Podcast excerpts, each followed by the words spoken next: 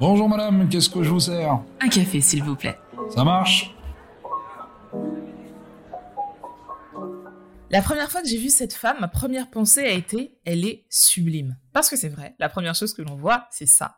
Une femme qui dégage de l'assurance, très classe et entourée d'un nombre incalculable de personnes. C'était il y a plus de 20 ans, ça ne nous rajeunit pas du tout. Ensuite, j'ai découvert qu'il y avait beaucoup plus qu'une apparence derrière cette stature. Une femme intelligente, audacieuse et ultra professionnelle. Cette femme incroyable, c'est Caroline Guillaume. Celle qui a créé le premier festival en Martinique 100% féminin reviendra avec nous sur son parcours, ses valeurs, sa vision de la vie. Nous parlerons évidemment de femmes, de sororité, de parcours professionnel, de légitimité, d'audace, de patriarcat et de rêve. Tu as envie de changer le monde mais tu ne sais pas comment y arriver. Je suis Tia Brown Sugar, une touche à tout qui pense que les gens qui brillent n'éteignent pas les autres. Et autour d'une tasse de café, je t'emmène découvrir ces étoiles. Des personnes qui, à travers leur parcours et leurs histoires, partagent d'autres façons de faire, de consommer, de vivre, de penser, mais surtout changent les choses. Si tu as aimé ce podcast, abonne-toi pour ne rater aucun épisode. N'hésite pas à le partager, le commenter et à laisser 5 étoiles pour m'aider à le faire découvrir. Je t'en remercie. Bonjour Carline. Bonjour Tia. Comment vas-tu? Très bien, ça va très bien. Un peu speed là, mais, euh, mais ça va. Je suis euh, heureuse de passer ce moment avec toi. Alors moi, merci pour cette introduction. Mais c'est tout ce que je pense de toi. Alors c'est vrai que ça fait tellement longtemps qu'on se connaît, tellement longtemps, on va, on va revenir dessus. Mais euh, c'est moi qui te remercie parce que je sais justement que tu es une femme débordée et que tu as réussi à me caser entre deux rendez-vous. Donc vraiment merci du fond du cœur. Ça va être une petite conversation hyper cool, fun comme on a l'habitude de faire, sans prise de tête, histoire que tu te relaxes pendant au moins une petite heure. C'est parfait. Première question que je pose à tous mes invités pour te mettre un peu dans l'ambiance. Toi, tu es plutôt thé ou café? Alors, cette réponse surprend toujours, mais je suis plutôt thé, même si mon agent s'appelle Caféine. C'est euh, café, en fait. café. Donc, on me dit, mais on comprend pas, ton agent s'appelle Caféine, tu vois pas de café, enfin, t'es pas raccord. Et euh, non, parce que justement, c'est, euh, je me disais que je pense que mon corps produit suffisamment de caféine. J'ai tendance à bouger partout, hyper dynamique, toujours speed. Et, euh, et c'est pour ça d'ailleurs, euh, c'est l'une des raisons pour lesquelles l'agence s'appelle comme ça. Mais sinon, je suis euh, une grande addicte de thé. J'aime beaucoup le thé. Ok, bon alors ce sera une pause thé, mais ça me va aussi. J'ai déjà bu trois cafés, on peut passer au thé. Parfait. On va un peu remonter le temps, on va parler de la petite Caroline. Quel genre de petite fille étais-tu? Alors, je ne vais pas être très originale. J'étais une petite fille assez sage, euh, qui, euh, qui était assez obéissante, plutôt bonne à l'école, qui respectait les consignes. Euh, ouais, j'allais, j'allais pas hors des, hors des cadres.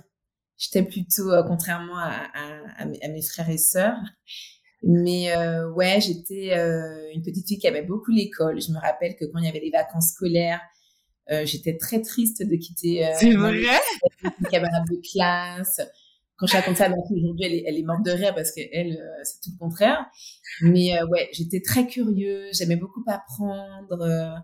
ouais, j'étais un petit peu la petite fille modèle. Hein. C'est pour ça que souvent on prenait un exemple dans la famille. Mais ouais, j'étais cette petite fille qui euh, voilà qui faisait pas trop de bêtises qui voilà qui respectait les consignes donc euh, voilà la petite fille chérie de sa maman forcément et euh, voilà c'est un peu après que j'ai dû me donc, tu vois c'est marrant parce que m'autoriser à sortir un peu du cadre ouais mais tu vois je trouve que on, on, garde quand même un peu de cette Caroline parce que moi je te trouve sage, je te trouve dans les rangs, je, tu vois, je te trouve exubérante, tout ça, donc tu as gardé un peu de ça. Ouais, Ouais, ouais, c'est vrai.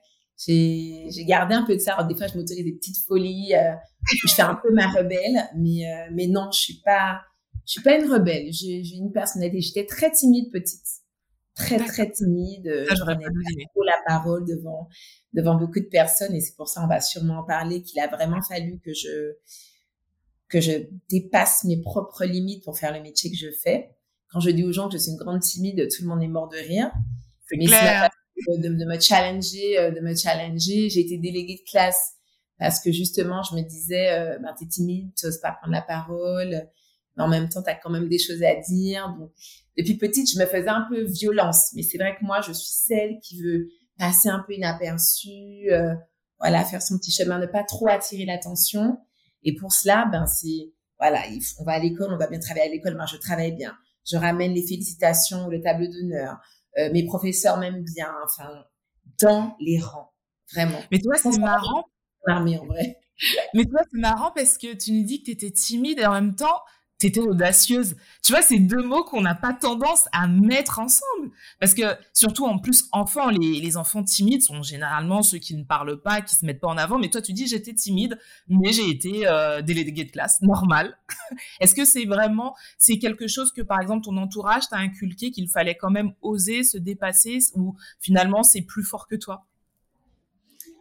Alors, j'ai une, euh, une maman qui a été aussi euh, euh, créatrice de projets dans l'entrepreneuriat. Donc c'est vrai que j'ai toujours eu cette euh, image de la femme qui crée, qui qui se bat aussi pour avoir sa place. Donc c'est vrai que ça j'ai gardé ça de cette femme qui est dans l'action en fait, l'action. Ça c'est vraiment ce qui me caractérise encore aujourd'hui. Quand tu as parlé de timidité et d'audace, je pense que je me retrouve encore aujourd'hui à 41 ans dans ce schéma. Euh, je rajouterais même la notion de peur. J'ai toujours été habitée par des peurs. Les peurs m'ont toujours accompagnée jusqu'à aujourd'hui. Voilà. Et en fait, si tu veux, euh, je me disais, ouais, je suis timide, etc. Mais j'ai quand même envie de faire des choses. J'ai envie d'être dans l'action. Donc, il a fallu que j'aille chercher, en fait, ce brin d'audace. Mais j'ai été déléguée de classe euh, assez tard. Hein. J'ai pas osé tout de suite. Mais ouais, c'est la féroce envie quand même, peut-être depuis petite, de, de se dépasser et de pas laisser justement cette timidité me bouffer. C'est ça. Quel conseil tu pourrais donner à un parent qui a justement un, enfant qui est hyper timide et qui, contrairement à toi, n'ose rien, tu vois, qui vraiment est en retrait et euh, moi on me voit mieux c'est, quel conseil tu lui donnerais? Bah, les conseils que, que je donne à ma fille, ma fille est très timide. C'est vrai? Alors ça, mais pareil, ça, on ne croirait pas. c'est bien la fille de sa mère. Euh, elle est très timide. Elle est très portée sur le regard des autres et le qu'en dira-t-on? Moi, j'en ai beaucoup souffert aussi euh, par le passé et pas que petite. Dans ma vie de, de jeune adulte aussi, euh, j'ai beaucoup souffert de, du regard qu'on portait sur moi, de ce qu'on pouvait penser de moi. Et je pense que ça, ça a aussi créé un peu cette image qu'on pourrait trouver un peu lisse parfois, c'est-à-dire rien qui dépasse, toujours, il euh, y a rien à dire, c'est-à-dire vouloir toujours se faufiler sans trop attirer le regard, mais malgré tout, tu attires le regard. Donc, Clairement. Euh, assumer aussi celle qu'on est. Alors, ce que je dis à ma fille souvent, c'est de pas passer à côté de sa vie, en fait je lui dis, euh, je, me rappelle, elle faisait un spectacle parce que ma fille a fait de la pole dance à un moment et elle avait un spectacle à la Trium et donc elle était hyper stressée, etc. Et je lui ai dit, euh, voilà, en fait, il faut pas que tu laisses ta peur te faire passer à côté de ce moment. Tu as fait une année, tu as bossé ton spectacle, tu dois briller ce soir et on doit on, on doit avoir une petite fille qui, qui aime ça, qui s'amuse. Il faut que tu t'amuses. Il faut pas que tu passes à côté parce que souvent, malheureusement, euh, ben, le, la timidité, les peurs nous font vraiment passer à côté de moments merveilleux. Et, euh, et ce jour-là, elle a brillé sur scène. C'est qu'on a fait une petite méditation dans la voiture. Je vais toujours me rappeler. Je l'ai fait respirer, se poser et se et concentrer son regard sur non mais imagine, tu seras sur la scène, tu vas faire ton show, bien sûr tu seras heureuse, tu vas tu vas tu vas briller, tu vas aimer ça. Même si tu te trompes, même si tu tombes, tu recommences. Qui sont les gens pour te juger? Dès que tu fais de ton mieux, c'est le plus important. Et donc, c'est ce que je lui demande, moi. C'est de faire toujours de son mieux et de ne pas avoir de regrets. Et, euh, et, et, pour les gens, alors je sais pas hein, s'il y a des gens qui écoutent ce podcast, et comme par hasard qui, qui auront été là, je sais qu'il y a des amis qui m'ont dit, mais elle, ah ben, elle a pris le micro, elle était à la présentation en plus, et on m'a dit, non mais on n'a jamais vu Kélis comme ça, elle était sûre d'elle, confiante, rien à voir avec la petite fille, une demi-heure avant, qui paniquait. Et, et c'est exactement moi euh, ce que je ce, ce, ce, que je ce que je reflète. Les quand je dis aux gens que je suis timide etc ils me disent mais c'est ça ne se voit pas. Euh, hier j'étais à l'élection de Miss Martinique j'étais jury.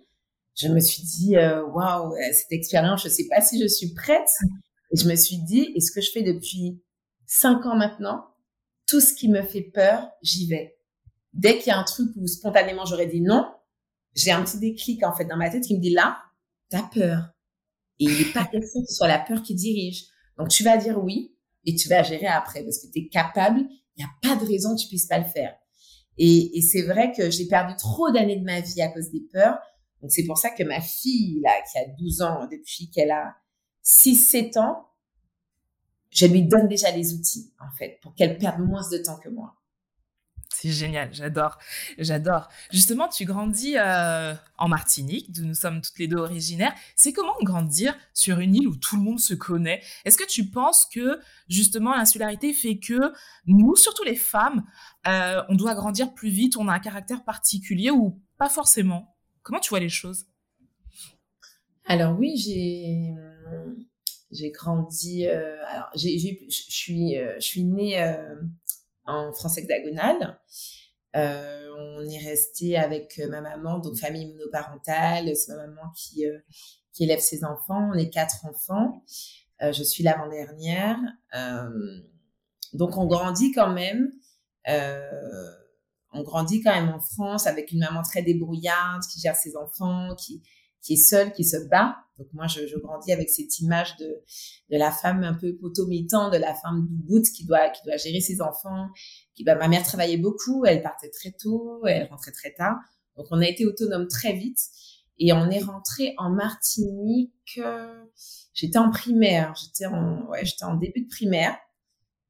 Et donc là, je suis restée jusqu'à jusqu'à mes 18 ans, où je suis repartie faire mes études.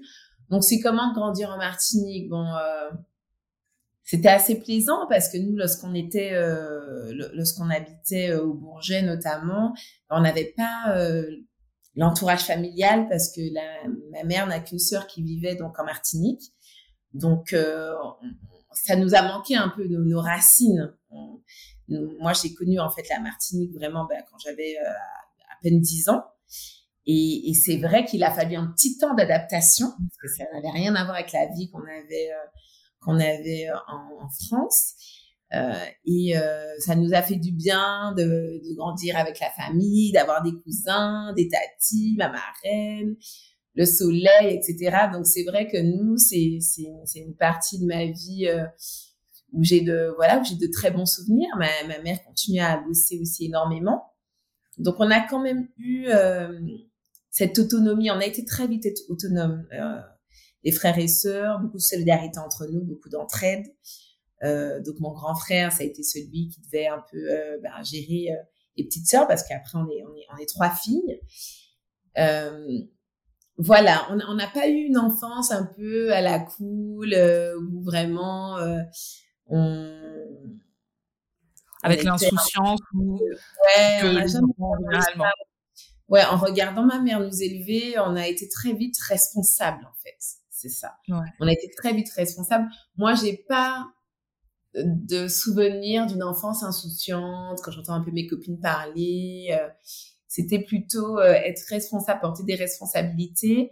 Moi, euh, j'avais quand je voyais ma mère évoluer, j'avais compris en fait qu'il fallait se battre et qu'il fallait avoir des outils, qu'il fallait avoir euh, de quoi entre guillemets bien grandir. Et pour moi, ça a été l'école, c'est-à-dire il faut que tu, pour que tu puisses être une adulte euh, épanouie, responsable et, qu'on va respecter en tant que femme, il faut que tu ailles chercher des outils. Et les outils que tu peux prendre aujourd'hui, c'est c'est l'école. Donc c'est vrai que moi j'étais obsédée par l'école.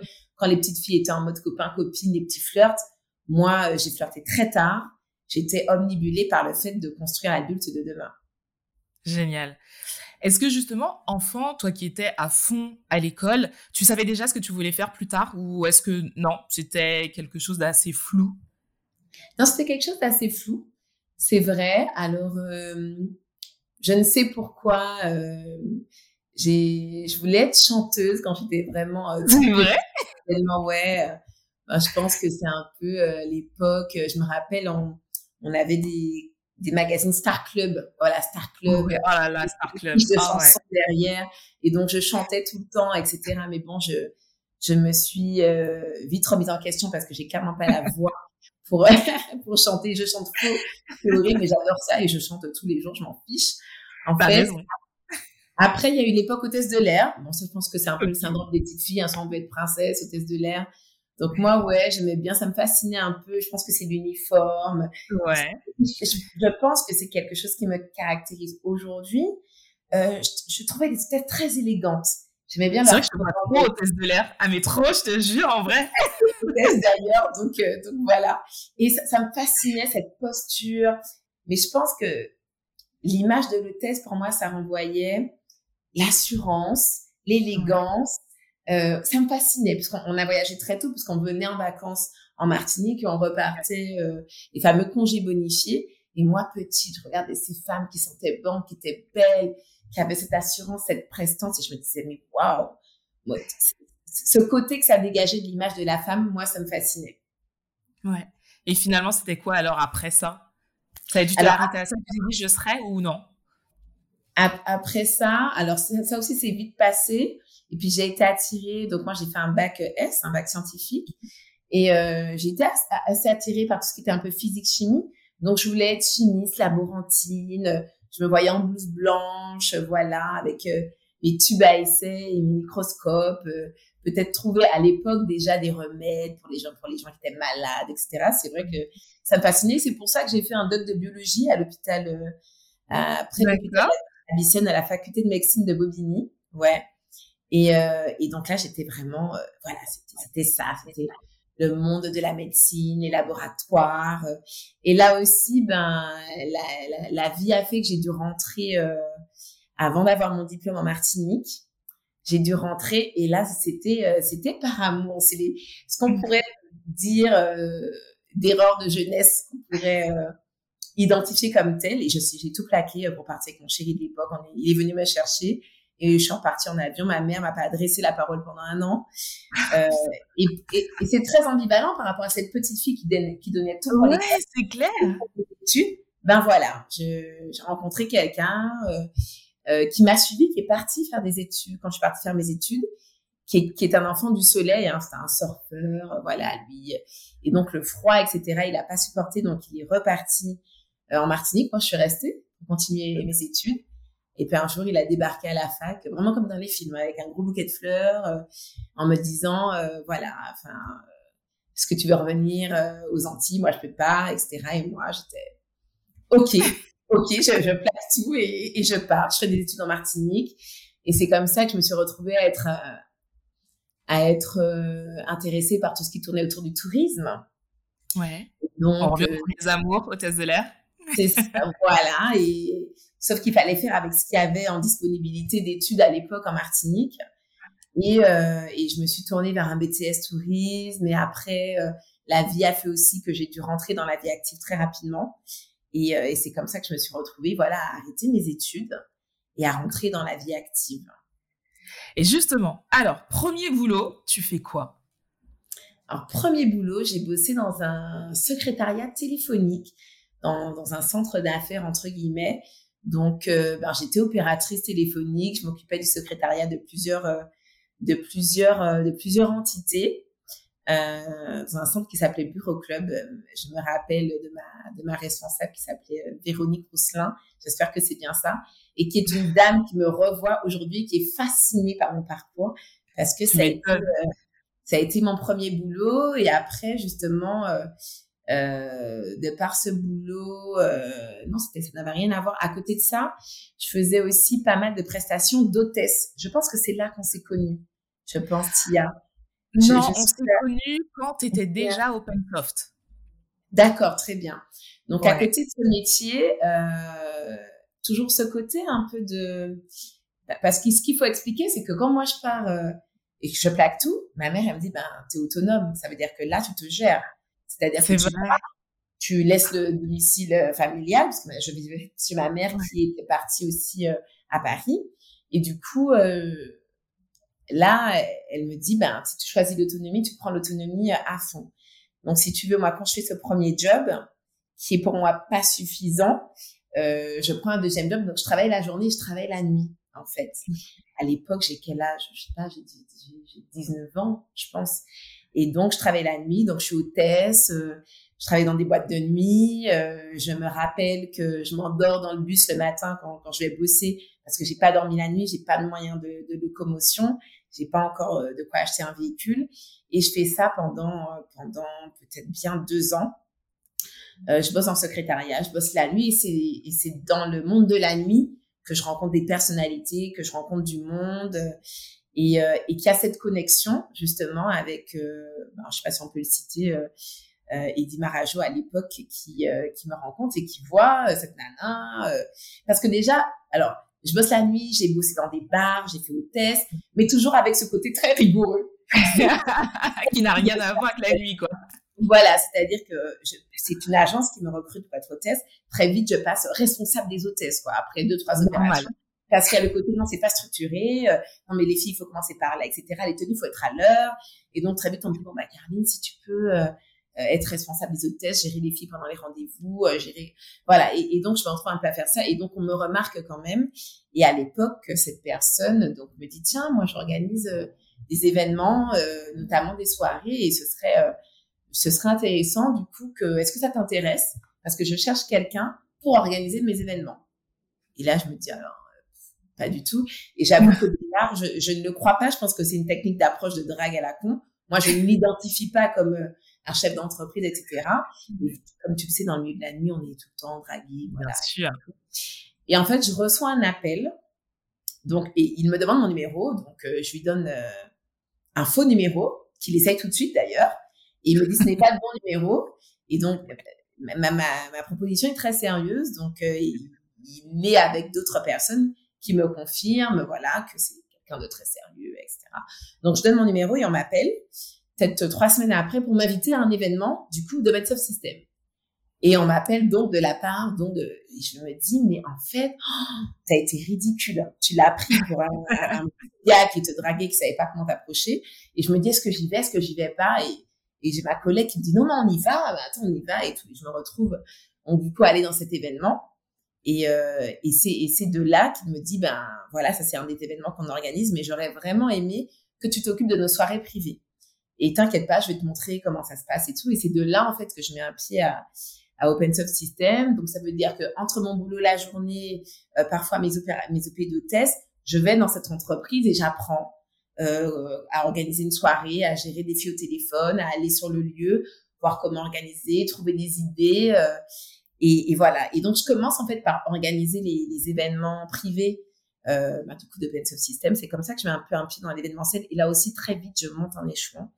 Euh, et euh, il me demande, voilà, est-ce que tu aimerais euh, rentrer voilà, dans, dans, dans, dans, dans le département euh, dans un, dans un des départements de Bensoft System. À l'époque, il y avait une fille, une, une responsable qui gérait déjà le département euh, événementiel. Euh, mais est-ce que ça t'intéresse de voir un peu comment fonctionne notre entreprise? Et figure-toi que j'ai commencé par être dans le département administratif et financier. Donc, j'étais vraiment dans la partie vraiment structuration d'entreprise. Je gérais l'administratif, la partie un peu comptable, la gestion avec les partenaires bancaires, etc. Donc, j'ai fait ça pendant un an et demi. Euh, et je me suis éclatée vraiment parce que j'aimais bien voir euh, ben, comment est structurée en fait une, entreprise, comment ça fonctionne, ce que ça demande, une partie qui est pas visible et qu'on pourrait dire qui n'est pas fun, euh, mais ça allait bien avec mon, mon cerveau hein, qui aime bien que tout soit à sa place. Et, ouais. et puis il y a une opportunité, la, la responsable du département qui s'en va. Et là, euh, on me convoque et on me dit voilà, il y a une opportunité. On pense que tu peux être bien et t'épanouir dans ce département qui est le département événementiel et communication. Et, euh, et là, tout de suite, je me dis, ah non, mais pas du tout. Je, j'y connais rien. Quand je vois ce que faisait cette dame, moi, je suis pas du tout capable de faire ça. Euh, et, je me, et je dis non. Et il y a aussi ce côté, si je peux témoigner de ça, c'est quelque chose qui m'a beaucoup bouffé, c'est-à-dire euh, ce côté crédible, être crédible. Je me dis, alors, tu as fait un bac scientifique, t'es parti, t'as fait un doc bio, t'as pas été au bout et tu veux organiser des événements d'envergure parce qu'il s'agissait déjà d'événements d'envergure, t'es pas crédible en fait. Moi, je sais que dans l'opérationnel, je suis bonne, mais la société ne va pas me valider. Les gens avec qui je vais travailler, ils vont pas me valider. Et parce que moi-même, je ne me valide pas en fait dans ce poste. Et, euh, et en fait, il ne me laisse pas le choix. Il me dit, je connais tes, tes qualités, tes compétences, tu as toute ta place et tu vas faire une grande femme de l'événementiel. Donc, au 1er octobre, tu prends le poste et on me laisse pas le choix. Et là, euh, je me dis ok, j'y vais, et mais je passe des nuits blanches à me documenter, à regarder, à regarder, parce qu'à l'époque il n'y a pas vraiment de formation d'événementiel, d'organisation d'événements. Tout ça y est arrivé un peu, euh, j'ai envie de dire en même temps que moi, j'ai grandi dans ça, et j'étais déjà en poste. Donc si tu veux, j'ai fait mes preuves sur le sur terrain. C'est-à-dire que tu reprends un département où il y a déjà eu des salons de voyage, où il y a déjà eu des salons mode bijoux parfum, où il y a déjà eu plein d'événements. Et toi, tu reprends et ça doit être pareil. C'est-à-dire que la qualité qu'on propose aux professionnels, aux exposants et aux partenaires, t'as pas de test en fait. Tu es déjà en situation. Donc euh, pendant un an, j'ai été euh, formée en, en en accomplissant en fait euh, ben, ce, nouveau métier qui était responsable du département événementiel de communication. Et c'est vrai qu'au bout d'un an, j'ai commencé à être très autonome déjà. Et euh, alors, pendant cette période, c'était assez marrant parce que, euh, ouais, j'avais, j'avais 21 ans quand j'ai pris en main ce département qui générait euh, plusieurs centaines de, de milliers d'euros déjà, dont j'avais la responsabilité. Et donc, je bossais tout le temps. Je bossais, je bossais le week-end, je bossais je bossais la nuit, le jour encore, finalement. J'étais très impliquée et, euh, et à Est-ce que c'était pour combler un peu, justement, l'impression que tu avais de pas être légitime en te disant, il faut que je montre que je bosse, que je suis dessus, parce que, pour montrer que je mérite ma place? Complètement, complètement, complètement. Je voulais, je voulais, je ne voulais pas décevoir. Et ça, c'est quelque chose qui me caractérise beaucoup jusqu'à ce que je travaille sur moi, que je fasse un peu de développement personnel j'étais omnibulée par le fait de ne pas décevoir et parce que aussi le regard des autres m'impactait beaucoup. Donc, il fallait toujours qu'on ne dise rien sur mon travail, que ce soit parfait, que, que mes événements euh, soient des succès. Et donc, je me donnais les moyens. Je me donnais vraiment les moyens. Et je me rappelle à l'époque, mes, mes, mes, amis passaient leur, leur journée, leur, leur week-end de saline. C'était les plans, c'était sortir, etc. Et euh, pas, pas, pas, pas de possibilité aussi d'avoir de, le, le, petit copain parce qu'en fait, il comprend pas pourquoi tu bosses tout le temps, t'es pas dispo le soir, t'es pas dispo le week-end. Ça marchait pas. Et voilà. Et j'avais, j'avais, je, ça me, ça me semblait tellement naturel. J'étais tellement passionnée par ce que je faisais qu'en fait, pour moi, je ne vivais pas comme du travail, en fait. Pour moi, je, je pouvais je m'épanouissais vraiment à travers ces fonctions. Et je m'éclatais, en fait, en organisant ces événements, en montant ces projets. Et puis, je me, j'avais vraiment conscience qu'on me donnait une chance. Ouais. Parce que c'était un peu comme si la vie me donnait une deuxième chance. Bon, t'as pas été au bout de tes études, etc. Pour moi, la petite fille qui avait toujours euh, ses félicitations, son table d'honneur et, et je me voyais faire du bac plus 5, bac plus 10 euh, et parce que c'était mes codes. Et euh, il fallait être à la hauteur, il fallait être à la hauteur de ce que créait ma maman aussi, ce qu'elle faisait. Enfin, elle était plutôt successful. Euh, cette femme chef d'entreprise qui réussissait ce qu'elle faisait, qui était intelligente. Et, euh, et, et, ce chef d'entreprise qui me donne ma chance, et au bout d'un an et demi, qui me met un département euh, avec, une femme qui, qui, faisait très bien son travail. Et, et oui, je me disais, il faut que tu sois à la hauteur, il faut que tu te donnes les moyens, il faut que tu bosses. Et comme j'étais déjà curieuse, donc voilà, dès qu'il y avait un truc, j'allais me documenter. On fait un salon des collectivités locales. C'est quoi une collectivité locale? Comment ça fonctionne? Ok, c'est quoi les besoins? Qu'est-ce qu'on peut mettre dans, dans, dans, ce salon? Enfin voilà. Et puis moi, il y a aussi quelque chose je pense qui est inné, c'est mon sens de, de la rigueur. Ça, c'est vraiment quelque chose. C'est ce que j'avais déjà quand on m'a mis au test. Fallait que ce soit carré, rigoureux, alors qu'on était en boîte de nuit en train de distribuer des goodies, quoi. Je veux dire, on n'a pas besoin de, vraiment beaucoup de sens de la rigueur mais j'avais déjà ce truc qui est en moi, qui est toujours en moi et qui fait peut-être que je suis arrivée là où je suis aujourd'hui. Je pense que c'est ce côté où, où, où quand, je dis euh, il faut que rien ne dépasse, que tout soit nickel même dans mon, dans mon image, c'est vraiment quelque chose qui est inné. Et je me suis vraiment posé la question, Tia, à un moment, mais, mais les gens que je fréquentais me disaient, ouais, toi, t'es toujours tiré à quatre épingles, il y a rien qui dépasse. On m'appelait, voilà, ah, ça y est, la star arrive c'est à Et ça pouvait aussi attirer de remarques négatives ou, ou peut-être de la jalousie aussi. Ouais. Et à un moment, je me suis dit, pourquoi tu es comme ça? Est-ce que c'est pour euh, que les gens t'aiment? Est-ce que tu vraiment, est-ce que tu es comme ça? Est-ce que tu t'obliges à être comme ça? Et je me suis, vraiment honnêtement demander, mais pourquoi est-ce que tu t'autorises à être toi? Est-ce que cette femme, c'est vraiment toi? Ou est-ce que comme tu as besoin d'être validé tout le temps, tu essaies de rentrer dans des codes, il faut qu'il n'y ait rien qui dépasse et tout. Et j'ai fait un travail sur moi et j'ai compris en fait que cette personne, c'est moi. Je me suis analysée quand je suis toute seule chez moi. Euh, la petite anecdote, un jour, euh, j'ai vécu beaucoup avec avec ma puce. On, on, était vraiment à deux. On est on est très complices d'ailleurs parce qu'on a vécu beaucoup toutes les deux. Ouais. Et, un soir, je me rappelle, je suis dans la salle de bain et je suis en train de me coiffer. Euh, pimpante, c'est limite si euh, je suis pas, voilà, je me fais mon petit gommage et tout. Et qu'il se dit, maman, tu sors. Et je lui dis, elle me dit, ah, mais je peux, mais je vais te coiffer, etc. Et là, je suis en train de me dire, t'es en train de te coiffer pour aller dormir, Karine. Enfin, c'est-à-dire ce, ce côté, c'est ma façon de m'aimer. Ce côté prendre soin de moi, me, me donner de l'amour, peut-être remplir quelque chose que peut-être que j'ai pas eu parce que j'ai pas grandi avec mon père. Euh, J'ai grandi famille monoparentale avec ma mère. Et peut-être que tu as besoin de combler quelque chose. Et moi, je comble en me donnant de l'amour, en m'aimant, en prenant soin de moi. Et c'est quelque chose que j'ai toujours fait. Et quand j'ai... Tu vois, c'est super intéressant. C'est super intéressant parce que comme tu le dis, on aurait pu penser que souvent, justement, des femmes comme toi qui sont, tu as vu, je l'ai dit dans l'introduction, une femme très classe, tout ça, parce que moi, c'est l'image que j'ai de toi, je t'ai toujours connue comme ça. Et c'est vrai qu'on pourrait penser que c'est pour plaire aux autres, que forcément ça part du regard de l'autre. Et j'aime ce que tu nous dis parce que tu nous dis, en fait, après mieux réflexion, parce que toi aussi tu t'es posé la question, ben non, c'est juste toi. C'est juste toi et tu kiffes être comme ça.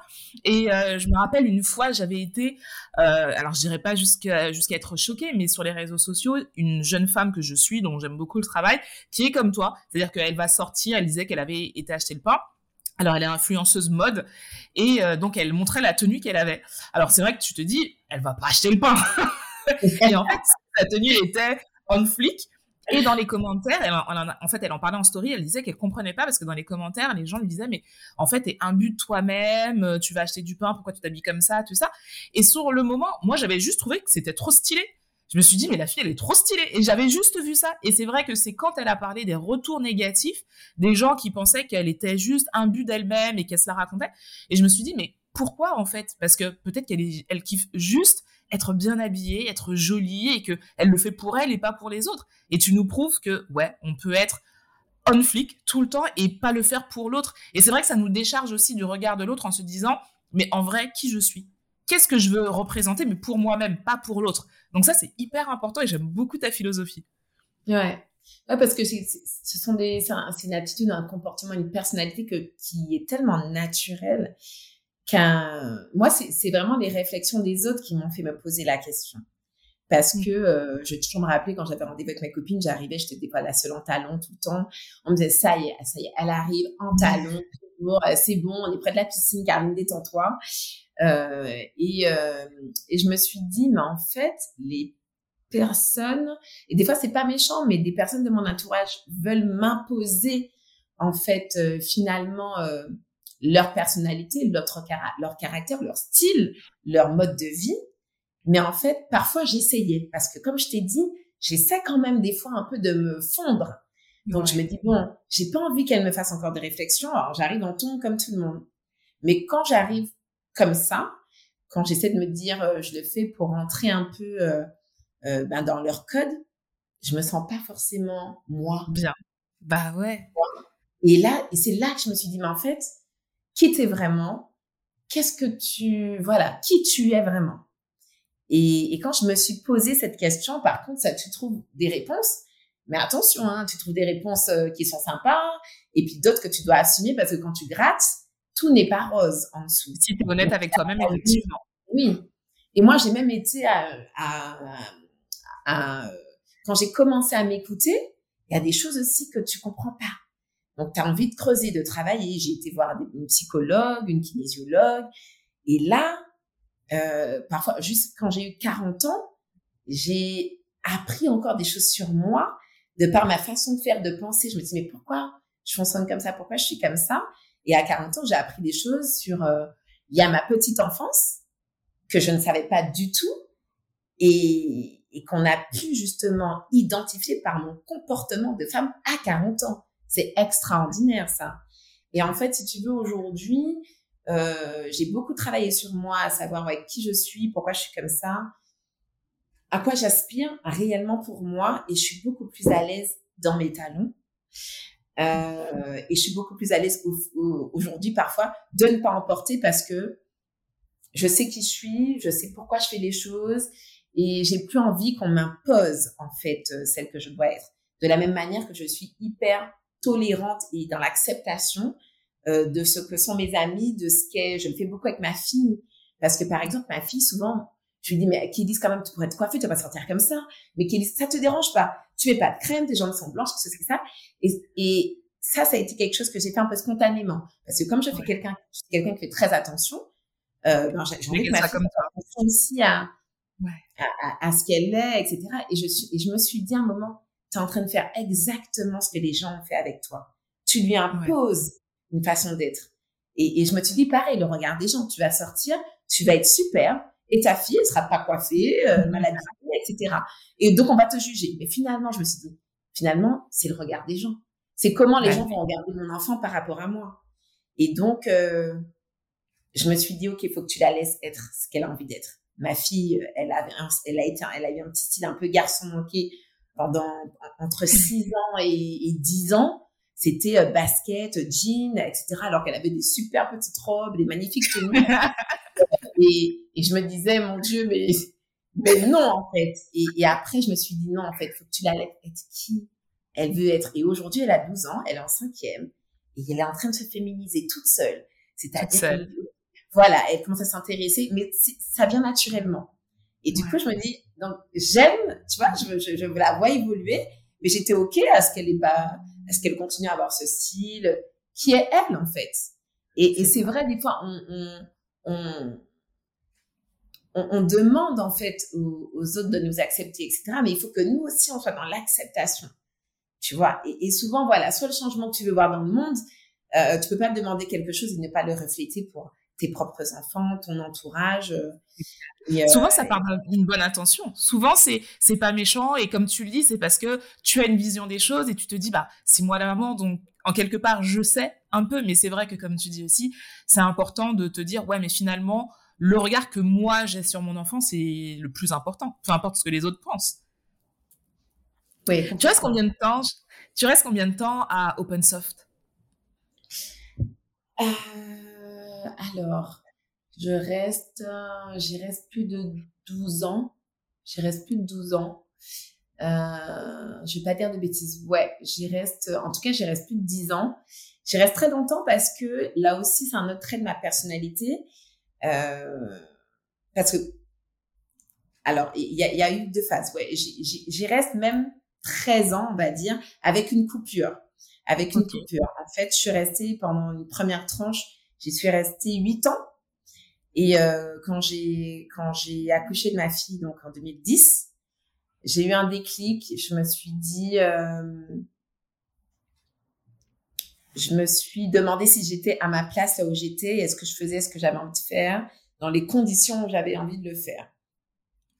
Et, euh, et en fait, euh, je me sentais plus à ma place dans cette structure par rapport peut-être au, style de management. J'aimais toujours le métier, mais je me sentais plus à ma place. On me demandait aussi de bosser beaucoup la nuit à un certain moment et, et des fois je me disais euh, voilà là je, suis dans cet événement en train d'organiser euh, bon des des choses un peu fun, certes, mais je me disais, j'aurais préféré être aux côtés de mon bébé. Enfin, je commençais à me poser des, questions comme ça et j'étais pas forcément entendue quand j'ai voulu réaménager un petit peu justement euh, euh, la façon dont je travaillais, qui selon moi n'était pas forcément pertinente, mais on voulait que je sois là quand même régulièrement la nuit, alors que j'avais. Il bah, faut dire aussi que tu, tu représentais l'entreprise parce que moi, je me rappelle pour moi, honnêtement, Open Source System, c'était toi et, ton boss. Moi, je savais même pas qu'il y avait d'autres personnes. Pour moi, c'était vous deux. Donc, tu, vois. Donc, pour moi, c'était juste normal de te voir aux événements parce que tu représentais la société.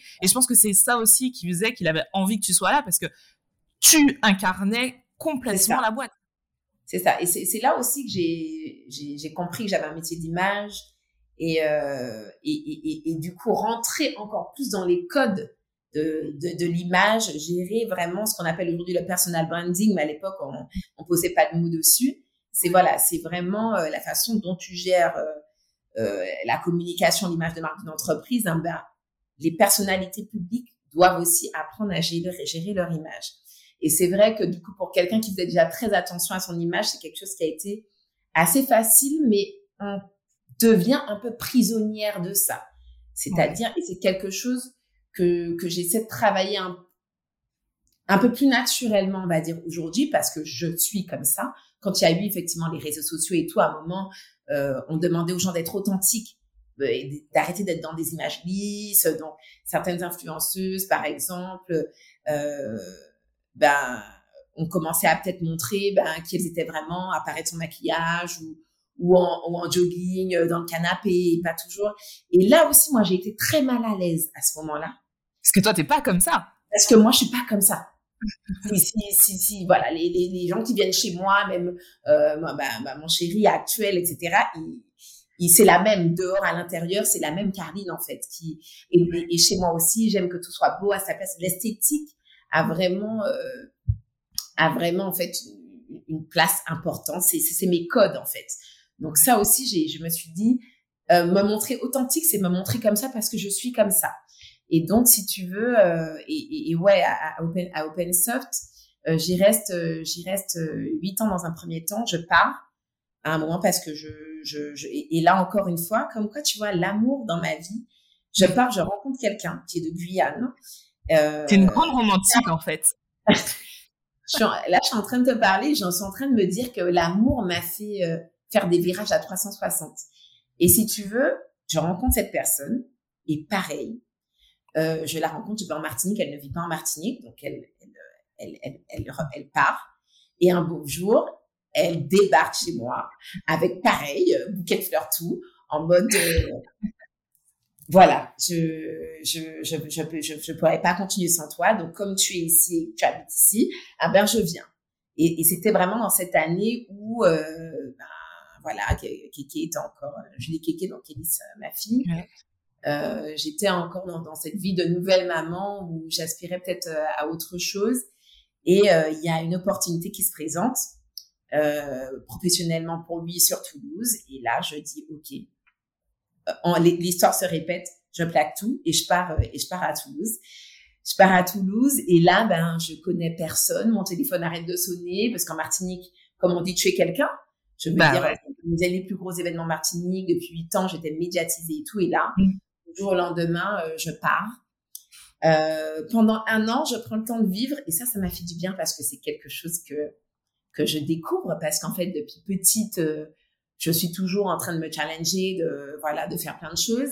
Euh, pendant ces huit années à, à Open Source System où je te dis, je travaille nuit et jour, week-end, semaine, tout le temps. Et là, j'arrive à Toulouse et en fait, il ne se passe rien. C'est-à-dire que je suis là. la vie. Je suis, euh, je suis, je suis la compagne de quelqu'un, je suis la maman de, de quelqu'un, mais c'est tout. Et en fait, j'ai beaucoup aimé ça, mais par contre, très vite, je me suis dit, ah non, j'ai, j'ai, j'ai besoin de faire quelque chose, etc. On en deux minutes, mais maintenant, allez. voilà. Et je suis restée, allez, peut-être huit mois, on va dire, euh, à, à apprécier la vie, tout simplement, apprécier euh, le temps libre, à apprécier euh, euh, les moments, les journées, m'occuper de ma fille, la récupérer, enfin bon voilà. Et, euh, et puis après, euh, quand je décide de me remettre en selle, je pense que tu t'en rappelles, c'est la naissance de Nan Afternoon à l'époque à Toulouse. Ouais, j'ai trouvé ça génial. Ouais, des prémices de Ladies Break. Ouais. Euh, et, et, et c'est comme ça que je me remets euh, que je me remets en selle et que je me montre que je suis capable de monter un concept dans une ville où personne ne me connaît, où je connais personne, où j'appelle à l'époque Toulouse FM, euh, oui, qui êtes-vous? Ben, Je fais un événement, j'aimerais qu'on fasse un partenariat, etc. Mais comme tu as les codes du métier, le gars, il se dit, hum, elle, on la connaît pas, mais euh, elle a l'air d'être, encore une fois, elle a une convention, le truc est nickel, c'est censé, ok. Et là, Toulouse FM qui ne me connaît pas, j'ai pas de structure, je suis auto-entrepreneur. Ils me disent, ok, ouais. on vous suit. Et, et c'est de, là que, que part ce concept autour de la femme. Et c'est là que je commence à créer des choses pour les femmes. Ça a commencé à Toulouse. Pourquoi les femmes? Alors, ce concept, comment il naît, et c'est ce qui est devenu après, euh, quand je suis rentrée les 10 break, je me suis dit, j'ai envie de créer un concept où j'adorais aller, en fait. J'ai envie de créer. C'était un peu, en fait, l'événement, le kiff de Caroline Guillaume, en fait. Je me suis dit, moi, si euh, l'événement où j'aimerais aller, ce serait un événement où on prendrait soin de moi, encore une fois. Le côté où on s'occupe de la femme, où on prend soin de la femme, etc. Donc, je me suis dit, déjà, moi, j'aime beaucoup, euh, j'aime beaucoup prendre soin de moi, faire du shopping, etc. Donc, pour moi, fallait une partie shopping avec voilà un showroom, euh, des tendances, voilà euh, quelque chose dans, dans un même lieu, je pourrais trouver tout ce dont une femme kiffe en termes de shopping, mais en même temps, je me suis dit comme euh, euh tu es aussi très sensible à euh, à ce qui est vraiment en fait voilà quoi. Est-ce que, est-ce que la femme soit belle, mais aussi qu'elle soit, qu'elle soit intelligente, qu'elle soit brillante, qu'elle puisse impacter son monde et, et, et, comme je me suis dit depuis petite, si tu veux être une adulte demain en classe, les outils à l'époque c'était l'école. Euh, et là, je me, suis, je disais, euh, ben, qu'est-ce que je peux apporter aux femmes justement pour les aider à, à, à avoir confiance en elles, à ce qu'elles soient euh, dans l'action, qu'elle fasse des choses, qu'elle soit autonome, qu'elle soit indépendante. Et je me suis dit, OK, on va, on va faire des conférences, on va faire des ateliers, et puis on va, euh, et donc, du coup, à côté de cette partie, j'avais envie de lier l'utile à l'agréable. Donc, euh, donc, j'avais effectivement du shopping, euh, je me rappelle, on avait fait des, on faisait des, des, des ateliers sextoy, des, des ateliers de danse, des trucs un peu, qui peuvent paraître un peu légers, si tu veux, mais l'idée, c'était de donner du... C'était un événement plaisir à la base. C'était un événement plaisir. Et très vite, plutôt, c'est quand je suis euh, après arrivée en Martinique et que j'ai redéveloppé un concept à part entière. Là, je me suis dit, OK, il faut que quand une femme sorte de mes événements, qu'elle ait passé un bon moment, que ce soit vraiment une parenthèse dans sa vie de femme où elle doit gérer euh, les enfants, euh, euh, peut-être le conjoint, le repas, etc. Mais à côté de ça, elle a un travail dans ce rythme effréné, mais à quel moment elle pense à elle? Alors moi, j'ai la chance d'être comme ça, c'est-à-dire de penser à moi, comme tu vois, je vais toujours me dire, il y a toujours un temps dans la semaine où je vais prendre soin de moi, où je vais, faire mon, je vais aller chez la coiffeuse, je vais aller me faire masser, mais toutes les femmes ne font pas ça. Et ça, je l'ai vu autour de moi. Et en fait, vraiment, la ladies break, après, ce que c'est devenu après, c'est vraiment entre, en français, ça veut dire la pause des femmes. ouais. En fait, le moment où on se dit stop, là, chérie, tu gardes les enfants. Euh, ou, euh, ou si on n'a pas d'enfants, hein, ben là on se dit ok, on a travaillé toute la semaine, on a géré, on appelle deux copines et ce temps-là c'est pour nous. On gère rien, pas de travail, pas d'enfants, pas de conjoint, pas de chérie. On pense qu'à nous et pendant cette journée, je vais faire mon shopping. On va se retrouver entre femmes, on va se rencontrer, on va échanger sur des conférences. Elle a les des parfois on pleure on va oublier en fait, euh, on va oser se livrer. Et c'est pour ça que on a beaucoup de conférences, beaucoup de coaching, beaucoup de temps. On va prendre sur nous, on va se donner des clés. Euh, mais à côté de ça, ben on va on va danser, on va chanter, on va faire du shopping, on va on va voilà partager des cocktails. Enfin voilà, c'est c'est c'est vraiment un événement plaisir, mais euh, où, on, où on ressort un peu requinqué, où on ressort avec cette énergie féminine qui est bien plus puissante que l'on peut penser. Et, et, moi, ce qui me ma récompense, c'est vraiment en fait ce que les quand, quand les femmes reviennent sur les ladies, euh, ce petit noyau dur où elles me disent merci parce que on trouve que voilà la puissance des femmes circule. Il y a quelque chose qui émane de cet événement. Les gens peuvent à l'extérieur nous penser qu'on vient, on achète un rouge à lèvres, une paire de chaussures, mais l'événement c'est pas que ça. Il y a de la sororité, il y a quand les, quand les, quand les femmes témoignent dans les conférences, vous avez tout le monde qui se lève, qui applaudit. On, on, on si on a une qui pleure, ben on est tout en train de pleurer, mais on va se, on, on, va faire circuler la puissance. Et puis je donne aussi la parole à des, à des femmes qui se, alors la parole, mais aussi on valorise beaucoup de femmes qui sont en train de se construire. Je sais que j'ai permis à des femmes de venir euh, faire des conférences, euh, les femmes qui ne se sentaient pas capables, je dis, tu vas y arriver, c'est toi qui vas présenter cette conférence. Et le monde a besoin de, de, de, de, de savoir qui tu es et ce que tu peux apporter. Parce que finalement, on m'a donné ma chance. Et c'est ce que j'allais dire. De, donner des chances. des, chances. Aujourd'hui, même une, femme, alors, les personnes qui exposent, ce sont des femmes, ce sont des, des chefs d'entreprise, très souvent femmes. Et en fait, les intégrer dans un événement comme ça aussi, c'est leur permettre de les d'être valorisés, de valoriser leur structure et aussi, si tu veux, de d'être un peu un, booster en fait pour ces entreprises qui sont gérées par des femmes, pour ces femmes qui font des conférences parce qu'elles vont avoir une audience. Et c'est vrai qu'aujourd'hui, j'ai vu beaucoup de femmes d'entreprise grandir en participant à, à ces événements. Et aujourd'hui, elles me le disent, certaines qui qui faisaient des petits trucs qui aujourd'hui ont des, ont des entreprises, ont des, ont des locaux, ont, ont pignon sur rue parce que justement, ça a été un peu, euh, un peu un Justement, je vais revenir sur le mentoring. Tu l'as dit, on t'a donné ta chance et aujourd'hui, toi, tu fais la même chose. C'est, c'était naturellement ça ou c'est vraiment le travail que tu as fait sur toi où tu t'es dit, non, à un moment, ok, je crée des choses, mais il faut aussi que je tende la main aux autres. Parce que pour la petite histoire, moi, quand j'ai commencé justement sur les réseaux sociaux, euh, tu as été l'une des premières personnes à m'appeler pour des événements, à m'appeler euh, pour euh, justement représenter des marques, des choses comme ça. Donc c'est vrai, tu le fais et tu l'as fait avec moi.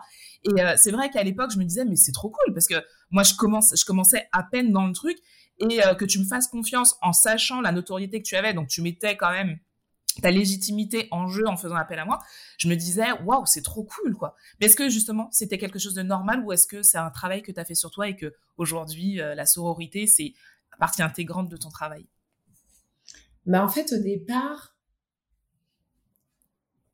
ça a plutôt été euh, je me suis posé la question de comment je pouvais être utile.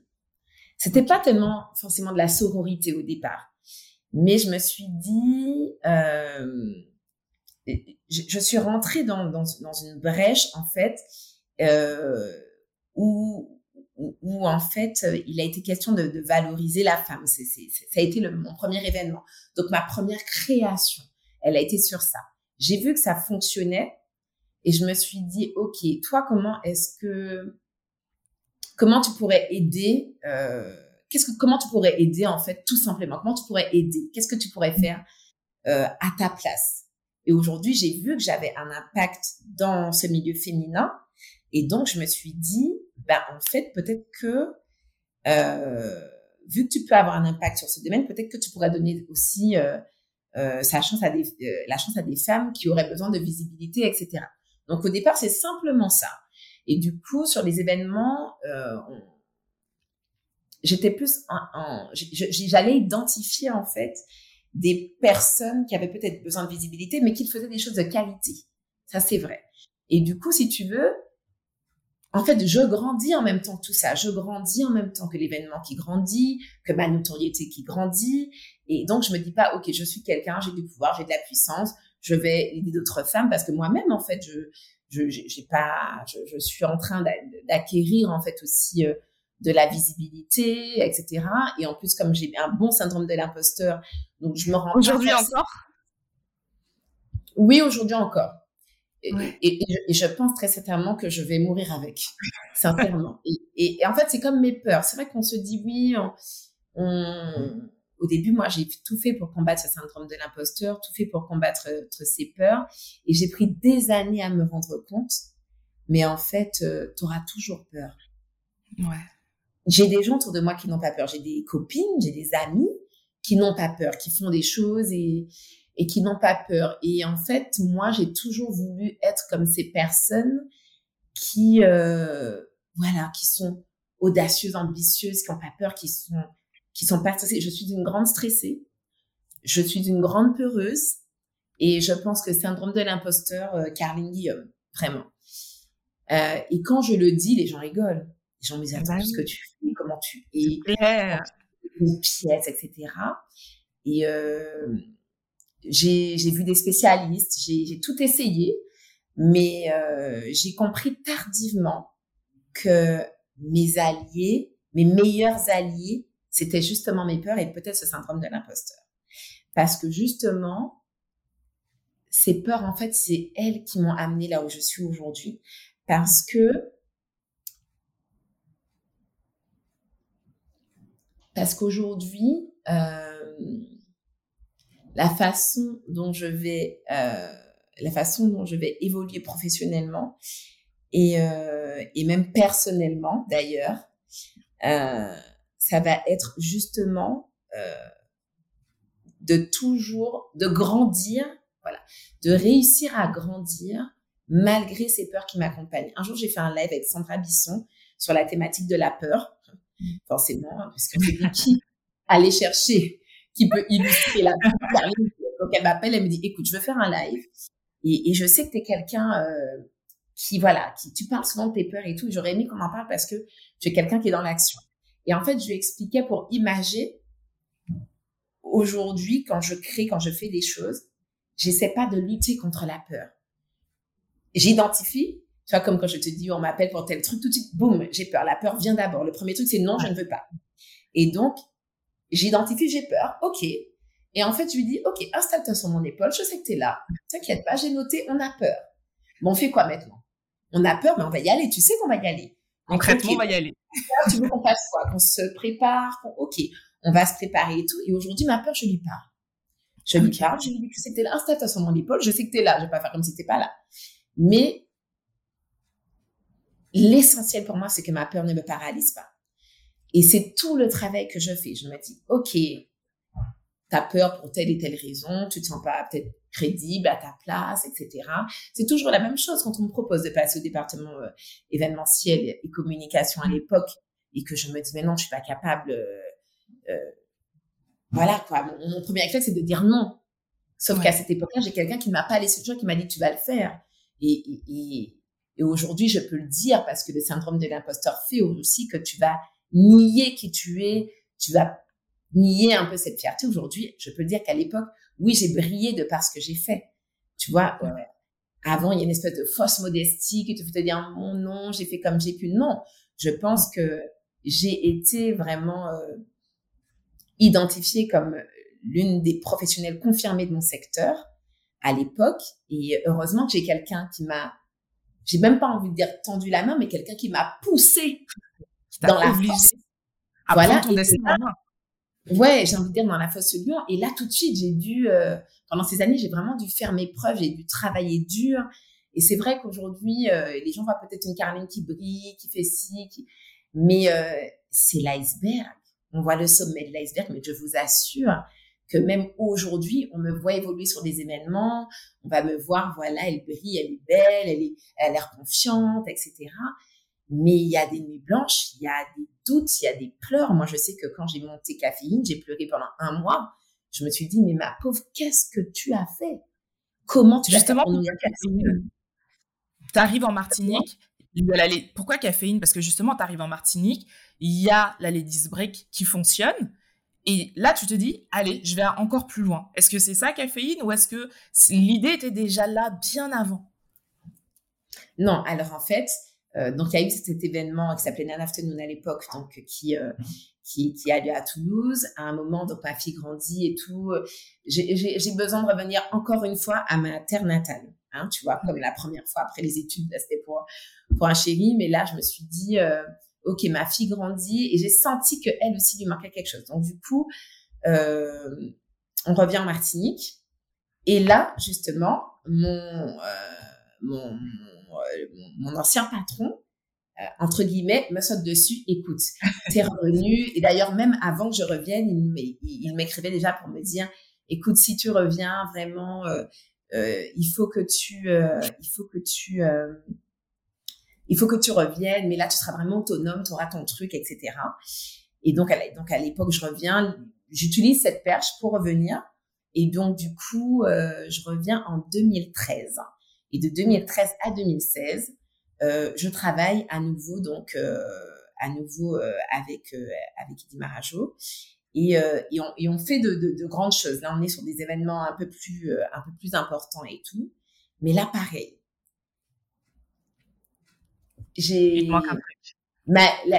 j'ai l'impression de de ne pas écouter en fait la, la, la petite étincelle que j'ai en moi. J'ai l'impression en fait de pas être sur ma voie. Je sais pas comment te l'expliquer, mais je me ah, dis là, tu es dans un chemin là, tu es revenu dans un truc, il y a, y a un truc qui bloque. C'est-à-dire que tu essaies de marcher, mais euh, la, la, la machine, c'est pas lisse en fait. Et il y a quelque chose qui te dit, t'es pas à ta place. Il faut que tu bouges. Je ne sais pas où tu dois aller, mais, mais là, l'étincelle reste au, au stade d'étincelle.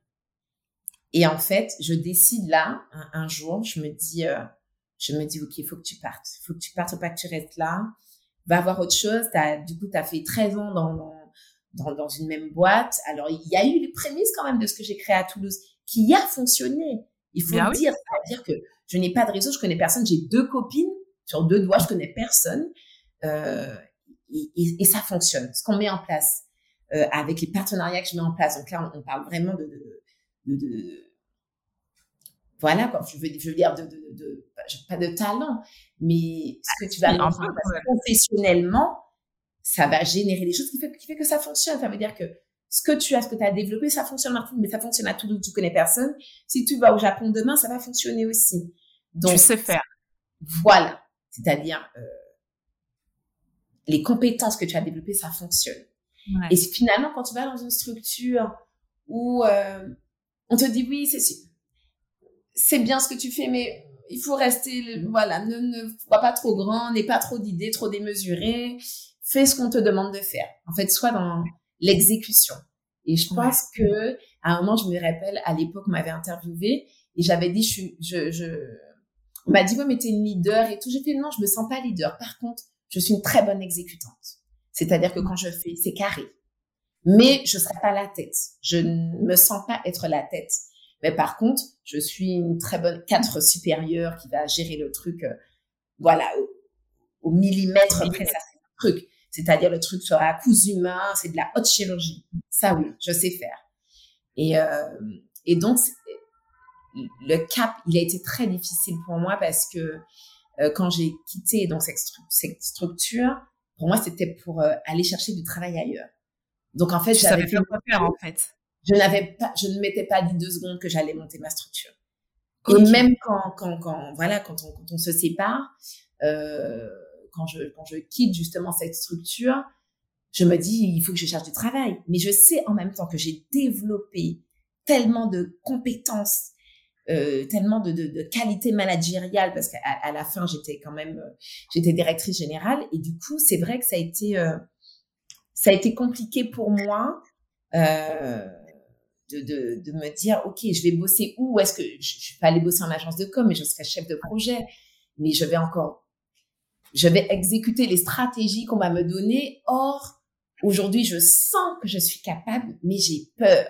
Je ne sais pas. Et en fait vraiment là Tia c'est mon entourage, c'est mon compagnon et les gens spontanément qui me disaient bon, on est d'accord, tu vas monter ta boîte là. Non, parce que Caroline, tu peux pas aller bosser euh, pour quelqu'un. Enfin, c'est pas possible. tu sais, moi, ce qui me tue, c'est quand même que tu as l'audace de partir sans bouée de secours derrière, sans parce que t'as pas un matelas qui va te récupérer. Tu pars sans rien.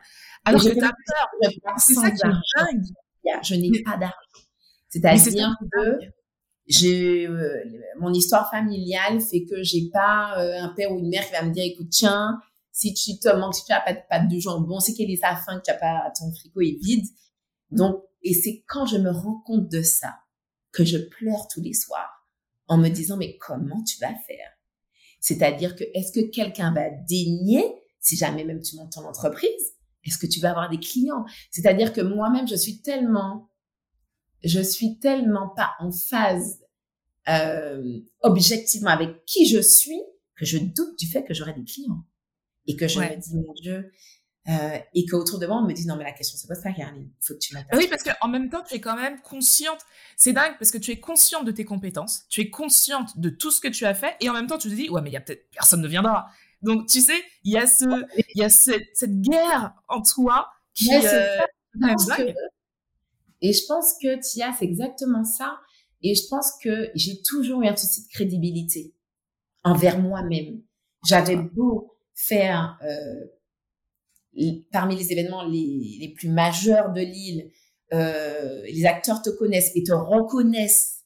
Mm. Tu, tu as prouvé qui tu es parce qu'au départ c'était ok c'est la collaboratrice de c'est la petite poupée euh, voilà euh, voilà donc on se dit bon euh, ouais, elle est gentille, Caroline, elle est, elle est gentille. Donc, moi, je voulais pas être un corps, je voulais être, qu'on me voit comme un cerveau aussi. Et c'est pour ça que j'ai toujours lutté contre même les remarques sexistes, euh, peut-être les clients qui vont dire ma chérie, etc. Ça paraît tout con. Mais je me dis, si c'était un mec, on l'aurait pas appelé ma chérie. devant tout le monde sur un salon. Ou euh, et donc j'ai toujours euh, essayé le plus que possible qu'on me voit de par mes compétences. Et c'est un travail qui a pris. En fait, j'ai un métier aussi qui m'aide, c'est-à-dire que j'ai un métier où on voit ce que tu es capable de faire. C'est-à-dire ouais, que clairement. tu arrives ou tu arrives pas, l'événement il a une date. Est-ce que ça va bien se passer? Est-ce que l'événement va prendre de l'envergure? Est-ce que ce sera bien organisé? Est-ce que est-ce que tu vas faire ce que tu as dit que tu ferais? Et donc c'est vrai que ça, ça m'a aidé parce que très vite on s'est dit tiens, euh, la petite parce que j'ai commencé tôt. J'avais, moi je suis arrivée à OpenSoft, j'avais 21 ans. Ouais. Tu vois et, et en plus, comme j'avais ce problème de crédibilité, je suis retournée à l'école quand j'étais en poste. Ce côté où finalement, euh, j'ai toujours été quelqu'un qui a travaillé nuit et jour en fait. Je l'ai fait même quand j'ai fait mes petits jobs de thèse avec mon boulot de secrétariat. Je l'ai fait après. Euh, euh, je l'ai fait après euh, quand je suis rentrée. euh, quand je suis rentrée aussi euh, à, à Open début aussi, je bossais la nuit, etc. Je l'ai quand j'étais en poste euh, à Open Soft System, ben je je me- j'ai continué à me former donc en formation continue. J'ai euh, voilà, j'ai validé que tu n'avais pas? C'est ça. Après, je, je suis partie sur mon master. Euh, j'ai eu mon diplôme de perfectionnement à la gestion des affaires pendant que j'étais enceinte. Je me rappelle. Enfin bon, c'était tout un truc. Et mais tout ça, par contre, quand j'ai réfléchi, j'ai bien compris que je recherchais une validation et une crédibilité. Mm. Voilà. Quand et, et c'est toujours la même question qui se pose quand vient euh, en 2016 le moment où je me dis qu'est-ce que je fais? Et que je décide là tu vas y aller. Encore une fois, t'as peur, Carly. Voilà, t'as Ouais. encore peur. Ok, bah tu vas y aller quand même. Et donc je monte, ma- je monte caféine. Et, euh, et, et, je, et, et voilà. Et, et je me rappelle que j'ai une petite larme quand je vais déposer mon dossier euh, au CFE de la, la CCIM pour avoir ton SIRET et tout. Et là, c'est parti. Et je me dis, waouh. Mais est-ce que, mais tu te rappelles d'où tu viens, s'il te plaît? T'étais dans un secrétariat téléphonique, t'avais, t'avais euh, gâché tes études. Et là, tu vas être chef d'entreprise. Et là, il y aura pas de, il y aura pas de filet de secours, quoi. Il y aura pas de bout de Et sauvetage. toi et toi-même. C'est toi et toi-même. Mais par contre, tu vas créer ce que tu as dans ta tête. Tu vas pouvoir euh, donner vie à tes idées sans que tu te dises, mais non, ça c'est pas bon, c'est pas la bonne stratégie. Ou, euh, et ça, en fait, c'est toute la magie de l'entrepreneuriat. Et en fait, aujourd'hui, quand on me dit est-ce que tu regrettes? À refaire, je refais. Et je refais même si c'est dur. Ça a été dur au début, caféine? De manière objective. Ouais. Vraiment, Tia. Euh, ce qui a été le plus dur, en fait, c'est... euh, en fait, la, la difficulté n'a pas été là où je pensais qu'elle serait. Parce qu'en fait, je n'ai eu aucun souci à avoir des clients. Euh, J'avais mis en place une stratégie de communication et, euh, et de marketing, en fait, pour aller chercher des clients. Caféine à 6 ans, c'est quelque chose que jusqu'à maintenant, je n'ai pas mis en œuvre parce que les gens sont venus à moi. Dès que l'info a commencé à se propager, que j'ai monté ma structure, alors j'avais mis un point d'honneur, je ne voulais pas que les clients de l'ancienne structure me suivent.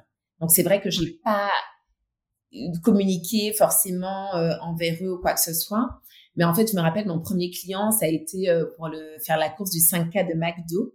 Et je me suis dit, tu te rends compte? Je me disais, mais est-ce que même la petite TPE, petit sonson, est-ce qu'il peut faire confiance? Et je me rappelle que mon premier contrat, c'est un événement d'envergure qui est le 5K organisé par McDo à l'époque, où euh, le, le, le, le directeur de l'époque me reçoit parce que quelqu'un a donné mon nom dans une réunion. Et donc, j'arrive, et là, je, je me dis, j'ai rendez-vous avec le directeur de McDo. Enfin, comment j'ai, mais je sais pas crédit, mais comment j'ai, mais mon siret est en cours, Tia. C'est-à-dire que, et j'ai j'ai bidouillé un PowerPoint que j'ai imprimé avec des références et tout. Et on fait un rendez-vous d'une demi-heure. Il me dit, OK, euh, donc on m'a donné votre nom, qu'est-ce que vous faites, qui êtes-vous? Et donc, je me présente, etc. Et donc, euh, au bout de 20 minutes d'entretien, il me dit, OK, très bien. Euh, vous me faites une proposition pour organiser le 5K. On se revoit demain. Faites-la moi ce soir si vous pouvez. Et je lui dis, euh, comment ça? Il me dit, oui, oui, non, non, mais moi, je veux travailler avec vous. C'est avec vous qu'on va travailler. Donc, faites-moi une proposition tarifaire. On se voit demain. Et dis-toi que 48 heures après, j'étais déjà en train de bosser sur, sur l'événement.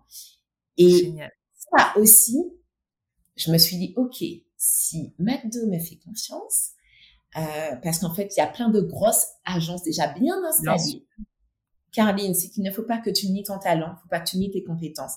Il faut, ça ne sert à rien, en fait. Et, euh, et si tu veux, c'est de là vraiment. le plus difficile pour moi, ça a été d'accepter que j'étais passée en fait à un autre niveau et d'accepter d'avoir la posture de parce qu'à un moment des fois je me visualisais j'étais un peu petite fille en fait quand j'allais quand, quand j'étais devant Renaud Copain parce que c'est comme ça que c'était c'était cette personne après coup je me suis dit ouais t'as été là un peu en posture petite fille t'avais pas confiance. Et c'est parce que lui je pense qu'il a regardé au-delà il s'est dit mais en fait euh, elle est brillante. Et donc il a fait le plus dur ça a été d'avoir la posture et, euh, et de et de d'incarner celle que j'étais vraiment. Ce que aujourd'hui j'estime que je, que, que j'arrive à faire. T'autorises à être toi. Ouais que je m'autorise je m'autorise à être ma celle que je suis aujourd'hui en fait tout simplement. Et euh, avec beaucoup d'humilité je suis quelqu'un je me remets beaucoup en question je et puis l'échec aussi c'est un sujet chez moi. L'échec. Je, je As connu l'échec? Parce que moi, j'ai l'impression d'avoir vu une Carline qui n'a fait que briller. Et là, tu me le dis, tu crées ta boîte et ton premier client, c'est McDo. Donc, à quel moment il y a eu des échecs en vrai? Ah ben, alors, justement, euh, mon chéri me dit tout le temps, euh, ceux qui n'ont pas échoué, en fait, ne... c'est l'échec qui fait grandir. Quelqu'un qui n'a jamais échoué ne grandit pas. Et j'ai lu un livre exceptionnel que je pense que tu connais qui s'appelle Les vertus de l'échec ouais. Euh, de Charles Pépin, si je dis pas de bêtises. Ce livre, vraiment, il a changé ma, je suis pas dire qu'il a changé ma vie, mais en fait, si tu veux, j'ai pas l'impression d'avoir, je veux pas que ça paraisse un peu pompeux, mais je pense que j'ai pas échoué. C'est-à-dire que j'ai, j'ai pas eu de gros échecs dans ma carrière professionnelle. En revanche, bah oui, moi, que j'ai. En revanche, j'ai été omnibulée par le fait d'échouer. Tu vois? Et j'ai été omnibulée par le fait qu'il ne fallait pas que j'échoue, je n'ai pas le droit d'échouer. Euh, et, et j'aurais j'aurais connu l'échec que ça aurait pu être pour moi la, la, la, ça m'aurait peut-être détruit parce que je me suis dit tu peux pas avoir tu peux pas échouer tu es une professionnelle tu as des compétences euh, il n'y a pas de place pour l'échec et en fait si tu veux ça ça m'a un peu aussi pourri parce que ce côté où euh, tu te donnes pas droit en fait à l'erreur. Ouais. Quelque part, tu réussis, oui, mais à quel prix? Tu vois Aujourd'hui, tu le regrettes? Alors non, je, je regrette pas du tout. Je regrette pas du tout, mais par contre, je, suis contente de tout ce processus, de tout ce que je mets en place, de comment j'évolue, comment je grandis. Euh, et en fait, je suis beaucoup plus tolérante envers moi-même. Et c'est con ce que je vais dire. dur avec les autres? Je suis, je suis exigeante. Je suis très exigeante envers moi-même. Je suis très exigeante avec les gens qui sont autour de moi. Je suis très exigeante avec ma fille. Même en amour, je suis exigeante. Je suis exigeante avec mes collaborateurs. Euh, mais je suis une exigeante. Comment on va dire ça? Je suis une, je suis, je suis une exigeante douce entre guillemets. Euh, et une fois un prestataire, il m'a dit t'es exigeante. Et en fait, ma plus belle récompense vraiment dans ça, je peux, en fait, je peux pas être une autre personne, Tia. J'ai essayé. Je, je, je, me dis, écoute, euh, je, je, sais pas, essaie de, de laisser passer. C'est les, les, gens qui ont travaillé avec moi pourront te dire, euh, même si on l'atteint pas, j'essaie toujours de viser l'excellence. Ça, c'est quelque chose qui me caractérise et c'est quelque chose que j'ai accepté aussi. Mais moi, j'ai adoré travailler avec toi. Moi, j'ai adoré travailler avec toi parce que, en fait, euh, quand tout est carré, c'est tellement facile que je trouve, moi, je, je dirais même pas que tu es chiante. Moi, je dirais juste que tu es pro. Tu es pro. Moi, à chaque fois que j'ai bossé avec toi, j'arrivais et tout se déroulait, mais de manière très simple, très fluide parce que tu avais pensé à tout. Et finalement, je me dis, mais c'est ça le pro. C'est, alors ouais, toi, tu vas jusqu'au bout du concept. Mais finalement, c'est ce qui fait ta force. Et tu sais pourquoi je regrette pas? Parce que même quand j'ai monté le concept Les 10 Break, je, je, suis dans les détails, en fait. Alors, plus ton événement grossit, moins tu peux être dans les détails, détails. Mais tout le temps, je me dis, quel détail peut faire la différence? Qu'est-ce qu'on va faire? Bon, c'est vrai que par exemple, un truc tout con, hein, euh, au départ, quand j'ai lancé les 10 Break, donc j'avais Là où d'autres vont peut-être moins investir dans le détail, dans la décoration. Dans... Voilà, je me dis, j'accueille les filles, mais on met, on met des bonbons, on met euh, le petit mot avec la petite citation qu'elles peuvent piocher quand elles vont rentrer. Comment on peut pousser l'expérience pour qu'elle soit la plus agréable possible Dans ma façon d'animer mes événements, aussi créer de la convivialité, de la proximité, mais de la douceur, etc. Euh, avec euh, mes collaborateurs, je vais être exigeante, mais je vais aussi leur dire bravo, c'est bien, euh, waouh, là vraiment super initiative, euh, tu es brillante, je suis quelqu'un qui félicite, je suis quelqu'un qui, offre des cadeaux. Je suis comme ça, ma collaboratrice va arriver, ben elle va trouver des petites attentions, sa petite tarte aux fraises dans le frigo, euh, je sais pas, un cadeau, euh, on va fêter son anniversaire, même si elle fait pas son anniversaire. Je suis celle qui donne beaucoup, qui exige beaucoup. Ouais, je, je suis la copine aussi en amitié quand mes, mes amis vont douter. Je suis celle qui va faire ce que j'aurais aimé qu'on me dise quand moi je doutais. Donc, euh, je sais que j'ai déjà participé au fait, au fait que certaines de mes copines montent leur entreprise. Je suis celle qui va, euh, qui va en fait permettre à l'autre justement euh, d'identifier vraiment qui, qui elle est vraiment en fait. C'est-à-dire de lui dire en fait, tu es là, tu as fait ça. Est-ce que tu te rends compte que tu as fait ça et qu'aujourd'hui tu es là? Moi, tu me bluffes et franchement, je t'admire. Je suis l'amie qui parle comme ça. Il n'y a pas plus tard que quelques jours, j'ai fait pleurer une amie avec à qui je suis arrivée, à qui vous faire un bouquin et, et je lui ai fait une petite carte en lui disant est-ce que tu as vu où tu es aujourd'hui? Et mais est-ce que tu réalises le chemin parcouru? Moi, je t'admire. Et quand elles me disent non mais la grande Carline, parce qu'elles se disent voilà, enfin voilà, tu as fait un festival, tu fais ça, enfin justement on va, on va en parler. Ouais. Mais justement. ah non mais moi j'adore, je pourrais t'écouter pendant des heures. Mais justement, moi ce qui me bluffe c'est quand tu nous parles de ton expérience et où on sent quand même qu'il y a encore ce, cette petite voix, comme tu dis, il y a la peur sur une épaule, euh, le syndrome de l'imposteur de l'autre côté, mais tu es capable de faire un festival. Le, le festival, c'est le prolongement, pour moi, logique de la Ladies Break. Est-ce que tu peux nous en parler? Oui, D'où ça sort? Qu'est-ce qui s'est passé? C'était quoi ça? C'était quoi ce monument? Ben, Si tu veux, c'est... Euh... Je, je serais obligée de te parler en fait de la vision. En fait, le festival, c'est la, l'aboutissement, même le, la continuité, en fait, d'une vision. Quand j'ai, euh, quand j'ai créé l'agence, euh, j'allais dans beaucoup d'événements d'entrepreneuriat et les gens parlaient, oui, ma vision, euh, etc. Les gens parlaient beaucoup de vision, de trucs. Et en fait, j'étais très mal à l'aise parce que je me disais, mais moi, c'est quoi ma vision? Enfin, oh, J'ai monté une entreprise sans vision, mais qu'est-ce que c'est que ça? Et je me rappelle avoir eu des, des plusieurs euh, échanges avec mon compagnon, qui est quelqu'un, voilà, de vision, c'est aussi un entrepreneur, voilà, et qui, a, qui, qui, qui, pour moi, et qui, qui, qui est euh, un, mec du futur dans, dans, dans sa façon de concevoir l'entreprise et le management en entreprise. Mais moi, j'avais pas ça. Sincèrement, hein, et je le dis aujourd'hui parce que comme je suis dans l'acceptation de ce que je suis et tout, j'ai pas du tout honte. Je, je faisais des événements qui fonctionnaient. Je, je, je, je j'avais à cœur en fait d'aller d'aller au bout euh, et, et, et d'être à la hauteur, c'est vrai.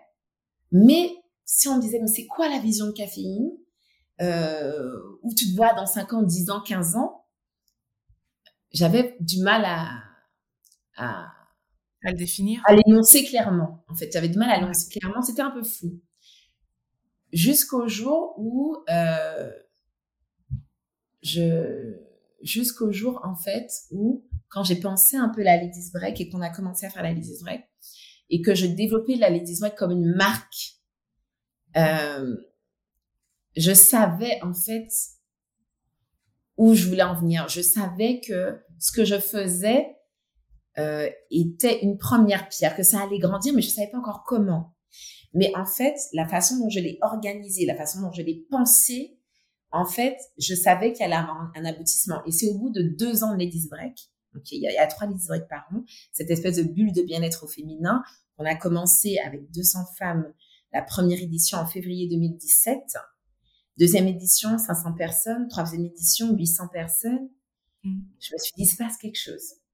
Ouais. En tout cas, je suis sur la bonne direction. Ce que tu as voulu créer, toi, petite agence, parce qu'il faut dire que pendant les deux premières années de caféine, j'ai travaillé seule. À l'époque, je créais tous les événements seule, je répondais au marché seule, je, j'étais dans la mise en œuvre seule et à côté de ça, j'avais déjà commencé l'accompagnement d'entreprises en communication. Et ça aussi, les gens me disaient, c'est pas possible, vous n'êtes pas seule. Et en fait, la première entreprise où j'ai travaillé, on faisait des grandes choses. Dans le département, j'étais seule. Et les gens pensaient qu'on était 10 dans le département événementiel. C'est sur la fin, très tard, que j'ai eu une collaboratrice. Et ce qui m'a sauvée, et ça va te parler, Tia, c'est la structuration et l'organisation. Je sais que toi, tu, tu et que et que tu as développé des produits sur ça. Très vite, j'ai compris que la structuration, l'organisation, la discipline, la rigueur. Je voyais des personnes dans certaines structures que je ne vais pas citer, où les gens sont 10 et ils faisaient le boulot que moi je faisais toute seule. Ouais. Tu vois? Et ça, on me disait, mais comment c'est possible? Alors après, c'est vrai que ça m'a beaucoup servi du coup pour caféine, parce qu'au début, ben, j'avais pas de quoi payer le salaire de quelqu'un, etc. Et j'ai pu en fait amener la structure à grandir seule et à un moment, je me suis dit, OK, là, il faut vraiment quelqu'un. Donc, on commençait à recruter aussi. Recruter quelqu'un, je dis à mon image, parce qu'encore une fois, je connais mon niveau d'exigence. Et du coup, ça aussi, ça a été très dur de trouver quelqu'un qui va avoir, parce que moi, je veux que la personne travaille en autonomie. Je n'ai pas envie de bien poser, j'ai envie de trouver quelqu'un qui a pour elle-même un niveau d'exigence et qu'on et qu'on ait euh, la même vision des choses et, et, et, et le, côté, le côté qualitatif. Donc j'ai eu la chance de travailler avec des collaboratrices justement qui euh, qui sont un peu sur la même lignée et que j'ai eu plaisir aussi à former euh, parce que l'idée c'est de donner aussi, de donner beaucoup. Donc pour en revenir au festival, très vite je me suis dit cet événement doit grandir. Et, euh, et tu sais qu'est-ce qui a fait cet événement grandir aussi au-delà de, de, de, la vision où je me suis dit quand on a fait Ladies Break, on était 1300, ouais. je me suis dit, mais comment l'événement peut, peut, grandir plus? Et comme je suis quelqu'un de challenge, je me suis dit, oui, tu peux pas, on peut pas stagner en fait. L'événement, il fonctionne. On va pas rester euh, à faire des événements à, à 1300 nanas. On peut le faire évoluer dans le contenu, euh, dans la forme, mais j'ai envie de quelque chose de plus grand. Mais en même temps, Tia, je me dis, qui tu es? Je peux pas. je peux pas tu es pour faire un événement plus grand? Parce qu'un événement plus grand, Caroline, ça s'appelle un festival. C'est ça. Concrètement, ça s'appelle un festival. C'est-à-dire que là, aujourd'hui, tu as fait tous les lieux qui accueillent le plus de personnes. Les autres lieux, ce sont des lieux de festival. Et on n'a pas beaucoup de lieux de festival en Martinique. Quand tu crées un lieu, euh, où soit euh, on avait donc un, un, nouveau lieu qui est, qui est la Palouse Arena, qui est un lieu qui prend des milliers de personnes. Mais je me suis dit, oui, mais ça c'est un lieu de, de concert d'envergure ou de festival. Et tout de suite, mais qui tu es Désolée. Pourtant, je suis en. Vas-y, autant pour moi. Et euh, je me suis dit, tu es dans une TPE. Vous êtes euh, peu nombreuses. Euh, et tu vas organiser un festival. Mais qui tu es pour organiser un festival? Là, tu avais les deux voix là qui te parlaient sur les épaules. Et l'autre voix m'a dit, mais qui tu es pour ne pas faire un festival, en fait? Exactement. Et pourquoi tu ne pas faire un festival? Et du coup, je me suis, et je sais au fond de moi, à ce moment-là, que j'ai largement les compétences pour le faire. Bien sûr. Ce qui te faut, c'est la confiance en toi pour passer à l'action. Et ça, tu sais aller chercher cette ressource en toi qui va te faire, qui va faire que tu vas le faire. Et là, j'ai dit, OK, j'en ai parlé à ma collaboratrice. Comment tu fais pour aller justement chercher cette ressource? Je te coupe deux secondes. Comment tu fais pour aller justement quand tu as peur et que tu sais que tu vas y aller, mais toi, comment tu fais pour sauter le pas?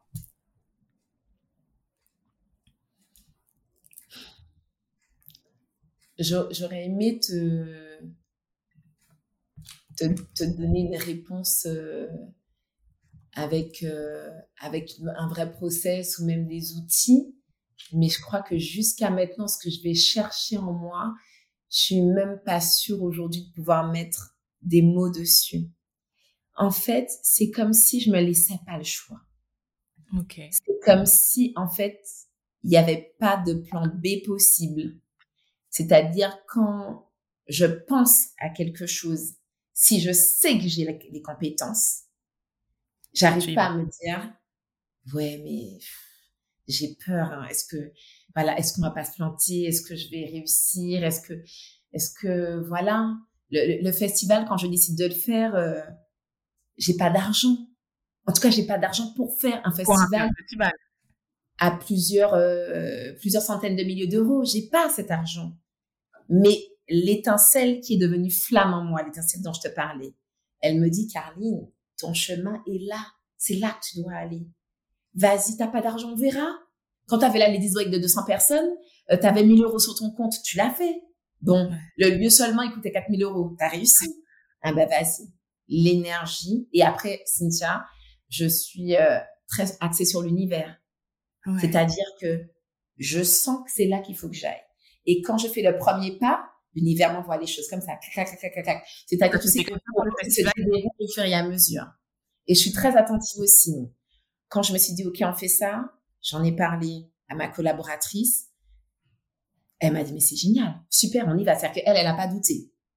Et en fait, je me suis dit, OK, par contre, ça, on va pas le faire à deux. On va s'entourer de personnes que, que du coup, j'ai identifiées. Il n'y a pas une personne qui m'a dit, non, mais alors là, Caroline, mais tu as complètement craqué.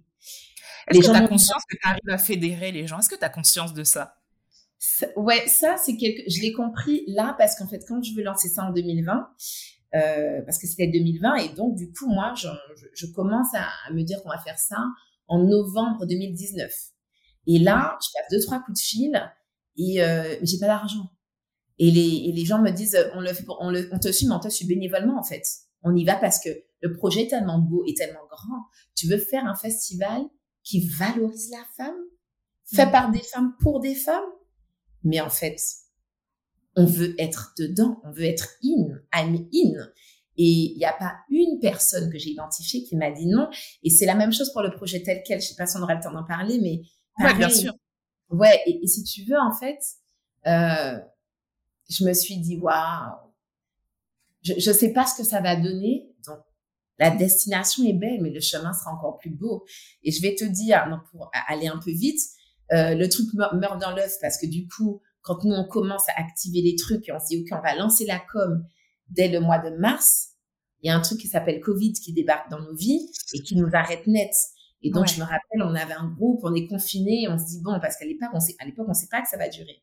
Le festival est prévu pour juillet 2020 et c'est en mai que je dis aux filles non, je pense que ça va pas le faire. Ça va pas le faire, je le sens pas. Si le truc continue, euh, on n'aura pas le temps de, de, de mettre les choses en place. Donc le groupe est là, il, reste là. Il en sommeil, etc. Et puis un an de Covid, deux ans de Covid. Et en début d'année 2020, on est encore un peu en Covid, on a encore des, pics, des trucs et tout.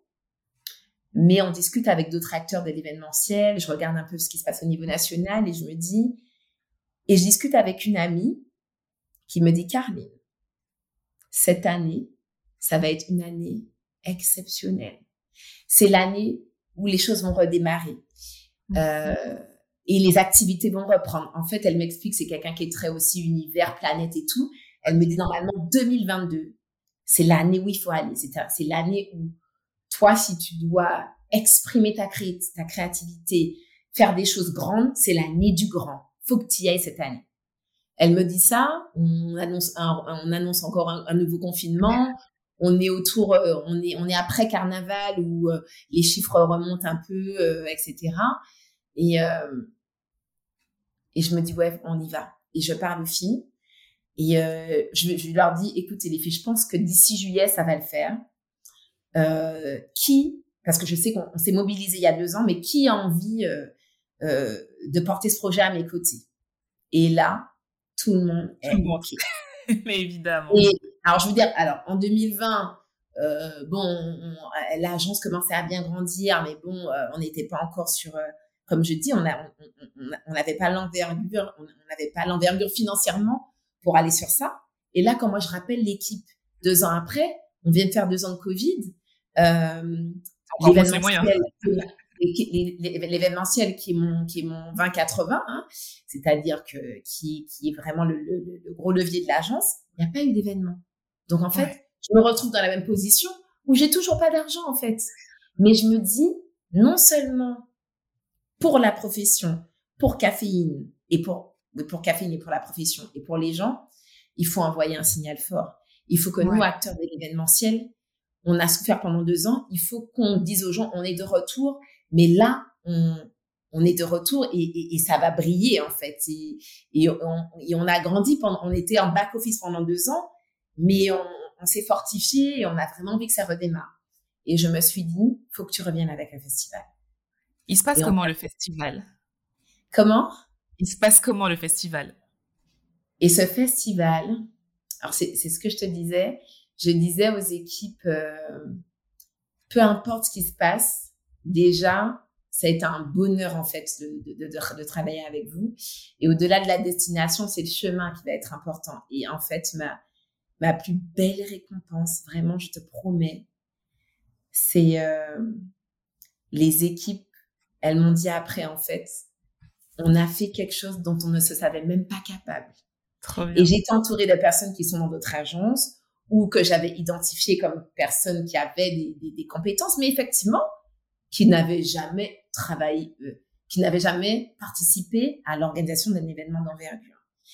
Et elles m'ont dit, on a tellement grandi pendant cette période de préparation des festivals que, mais, que nous, en fait, au-delà de la rémunération, Caroline, tu nous as offert quelque chose, c'est qu'on s'est rencontrés aussi. Et en fait, il y a des lumières qui se sont allumées chez nous. La petite étincelle que moi j'ai allumée en partant créer Caféine, j'ai vu aussi que chez certaines personnes dans l'équipe, qu'elles avaient aussi besoin de... elles avaient besoin de se sentir capables. Et en fait, je sais pas qui n'a pas pleuré le soir du festival. Je te disais, je suis encore émue. Alors, on a parlé pendant 1h30. Et je me rappelle tout à l'heure, je te disais, euh, généralement, c'est une heure l'interview. Mais j'adore. C'est parti, je pense. non, non, non, on va tout garder parce que c'est hyper intéressant. Il s'est très bien passé. J'ai essayé de faire passer l'émotion. Ah, c'est trop, j'adore, j'adore. Mais alors, moi, je peux le dire parce que alors j'étais pas là, j'étais déçue de ne pas être là parce que bah j'habite pas en Martinique, mais j'ai vu les retours. En fait, moi, c'est surtout les parce que bien sûr tu vois la scène, tu vois le monde, mais moi, c'est surtout les retours que j'ai vus sur les réseaux sociaux. Il y a pas un retour qui a été négatif, il y en a pas un.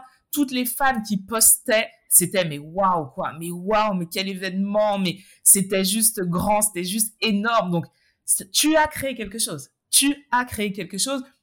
Et comme je le dis, tu arrives, tu as cette force de réussir à fédérer de par ton charisme, de par ton savoir, de par ta rigueur et ton excellence. Tu as réussi à faire ça. Et finalement, pour moi, le festival, c'est carrément toi. Pour moi, le festival, c'est ce que tu représentes. Non, mais vraiment, pour moi, c'était, tu te rappelles, on s'est vu dans l'avion, on s'est vu sur un vol. tu me dis que tu vas faire ça. Et tu me dis, mais en plus, je te revois tellement, tu me dis timidement, ouais, je vais créer un festival, mais tout timide. Et je te dis, mais c'est trop bien! C'est trop bien! Parce que c'est tellement ce que tu incarnes que pour moi, c'était juste normal que ça fonctionne, quoi. C'était juste normal. Et euh, c'était, ça a été un très bel événement, ça a été une superbe aventure humaine. Euh, on l'a fait dans l'adversité, euh, avec une météo, trois, trois tempêtes tropicales dans, dans la même semaine, un pic de Covid trois semaines avant on était dans, dans, le doute. On a été hyper solidaires. Moi, j'ai été bloquée du dos euh, une semaine avant. Je suis restée couchée euh, pendant quelques jours. Je me suis dit, my God, Seigneur, qu'est-ce que tu essaies de me dire? Parce que là, on est au top de l'adversité, en fait. Ouais. Et, et, et si tu vas au bout, c'est parce que tu as cette flamme. Et tu sais que quoi qu'il arrive, il faut que tu ailles au bout. Et vraiment, à travers à travers euh, ce témoignage, je veux vraiment encore remercier cette famille festival. Parce que vraiment, je leur ai dit, pour rigoler, je leur ai dit, même si on gagne pas d'argent, et même si quand je meurs, j'ai que 10 euros sur mon compte, Vous avez, vous êtes surtout sur mon testament. Franchement, parce que euh, ce que vous m'avez permis de faire et ce qu'on a fait, c'est quelque chose de grand, en fait. C'est quelque chose de grand, ce que chacun à apporter en fait dans cette famille festival. C'est, ça nous a permis de tenir jusqu'au bout. Et sinon, ouais, l'événement, c'était, euh, ma voix tremble un peu. c'était lourd, c'était lourd, c'était lourd. Et, on prépare quelque chose de grand, d'encore plus grand. Dans un an, j'ai hâte qu'on se retrouve et qu'on recommence à brainstormer, à travailler. À un moment, Ridla, Ridla et Ludivine euh, euh, me font monter sur scène. Et Ridla me, me pousse, il me laisse devant la scène, mais genre, regarde ce que tu as fait, prends quelques secondes. Et là, je me retrouve face à des milliers de femmes en train de chanter avec euh, ces, ces, lumières, ce truc avec mon frère à la lumière. Donc, il y a un côté famille aussi, vraiment. Et, euh, et, je vois toutes ces femmes, euh, je pense qu'on était à 96% de femmes, qui chantent, qui me regardent, qui sourient, qui applaudissent. Franchement, on est au summum de la sororité ce jour-là. Et là, tu te dis, je vais faire plus Ouais. Et je me dis, mais en fait, qu'est-ce qu'une femme n'est pas capable de faire? Clairement, mais clairement. Une fois que tu as l'étincelle, qu'est-ce qui peut t'arrêter en fait? C'est pas l'argent, c'est faux. Les gens qui disent qu'ils font pas de projet parce qu'ils ont pas d'argent, je pense, j'ai fait tous mes projets sans argent tous, et tout le monde peut témoigner tel quel, Ladies Justement, on va parler de tel quel avant de se quitter parce qu'on a quand même un moment à écouter l'interview. Alors, désolé, mais c'est vrai que, alors moi j'ai un live dans pas longtemps. J'ai envie quand même qu'on parle de tel quel. Euh, tel quel, tu rencontres des femmes qui vont se livrer à toi de manière très douce. Je trouve, je trouve que tel quel, c'est de la douceur. C'est de la douceur où eh ben, elles se livrent justement tel quel. Ça t'est venu d'où tel quel eh ben, quand on dit vraiment du chaos naissent les étoiles, c'est vraiment ça. Tel quel, en fait, est né euh, de la crise Covid. Tel quel est né parce que je pouvais pas faire d'événements, je pouvais pas faire de ladies break. Et je me suis dit, mais comment rester euh, aux côtés des femmes? Comment continuer à, les accompagner? Et je me suis dit, euh, on va faire quelque chose que tu n'as jamais fait. Mais peut-être que c'est par ce biais que tu pourras. Parce que dans le confinement, on était tous chez nous et notre seule façon de communiquer, c'était le digital. Et je me suis dit, on va faire des lives. Et donc, j'ai lancé les lives et si on en parlait euh, sur la page Ladies Break, justement, où j'ai euh, où j'ai invité quelqu'un que j'admirais à l'époque et je sais que tu admires, donc Mavic Bright, qui est une coach féministe euh, qui est maintenant donc euh, à Toronto. Et, euh, et j'avais des thématiques. Et donc, mon premier, je crois, je vais pas dire de bêtises, mais je crois que mon premier live, j'ouvre le concept avec Matt Bright sur euh, l'estime et la confiance en soi. Et, euh, et, je lance ce premier live et on est 900 sur le live. Énorme. Incroyable. Je, je, vois plein de personnes faire des lives. Euh, je me dis, voilà, c'était notre premier live. Bon, on a l'audience. Enfin, je, je, et je me dis, waouh. Et ma vie à l'époque est choquée qu'on soit 900, je me rappelle. Et après, elle me dit, non, mais tu te rends compte, Caroline, ta capacité à mobiliser et à fédérer. Alors, euh, bah, je pense qu'il y a déjà celle de ma vie qui, qui n'en était pas, qui n'en était pas du tout où elle en est aujourd'hui. Euh, mais qui impactait déjà vachement son monde parce que moi, je l'avais déjà repéré et j'étais déjà admirative. Et on fait ce live. Et après ce live, Tia je reçois des centaines de messages. Et je me dis, waouh, il s'est passé un truc. Moi, je pensais faire un petit live, on discute un peu d'estime de soi et tout. Des, gens qui, qui me disent, on, t'écrit en pleurant parce que ton discours, celui de ma vie, en fait, et des femmes qui me disaient, en fait, je constate que je me suis sabotée pendant des années. Je constate que euh, ça a été une excuse de dire que j'ai pas confiance, etc. Mais euh, parce que je me rappelle que dans le live, ma vie disait les excuses, les, les on n'a pas d'argent, c'est des excuses en fait, c'est des trucs de, de euh, voilà, c'est c'est on fuit. Et, et, donc il y a eu ça. Après il y a eu le divine avec l'audace. Il y a eu pas mal de lives et toujours le même euh, engouement, etc. Et si tu veux, quand le Covid, quand le confinement s'est terminé, euh, je n'avais plus envie de continuer des lives. Déjà, j'avais plus le temps parce que je reconnais, je retournais dans mon rythme effréné. Et euh, on reprenait un peu les ladies break, mais je me disais, ces discussions avec ces femmes qui sont inspirées et aspirantes, qui ont des choses à apporter à d'autres femmes. euh, il va falloir continuer ça. Mais à l'époque, tu sais, je ne sais pas comment et je sais pas comment, pourquoi. Donc, écoute, je, je, le truc est dans un coin de ma tête. Une année passe et euh, j'ai 40 ans le 22 avril. Et je me dis, t'as 40 ans. Je regarde le chemin parcouru et je me dis, à 40 ans, Caroline, tu peux, tu peux pas. Il faut que tu acceptes en fait euh, ce chemin que tu prends et il faut que tu n'arrêtes pas de voir grand. Et là, je me dis, le projet que tu veux faire, ça s'appelle une émission, en fait. Et en fait, comme tu as ce souci de faire quelque chose de, grand, de beau, toujours ce souci de du quali. Je me dis, je ne vais pas faire des lives. Il faut que j'aille plus loin. Et plus loin, ça s'appelait un festival. Plus loin, ça s'appelle une émission. Et du coup, si tu veux, pareil, Tia, j'ai pas d'argent. Et je me dis, qu'est-ce qu'on fait? Il faut que je fasse un truc. J'appelle euh, Séverine Moustamak, je dis Séverine, j'ai envie de faire ce truc-là, j'aurais besoin d'une maquilleuse. Pour l'instant, j'ai pas d'argent, mais je te promets, suis-moi sur les deux premiers, au troisième, je te paye. Banco. À l'époque, je suis au COSI. La nana me dit, je te suis, je te suis, je te suis, j'ai que ça. On fait un numéro zéro, bénévolement, avec Kathleen Bilas qui me dit, écoute, je te suis, je suis ton invité. Et là, je, je, je, je crée, et pour tel quel, j'ai une vraie vision. Et je me dis, OK, il faut ça, mais c'est quoi le détail qui va faire la différence? Comment je vais me démarquer? Pour moi, je le gère déjà même niveau marketing puisque c'est mon métier.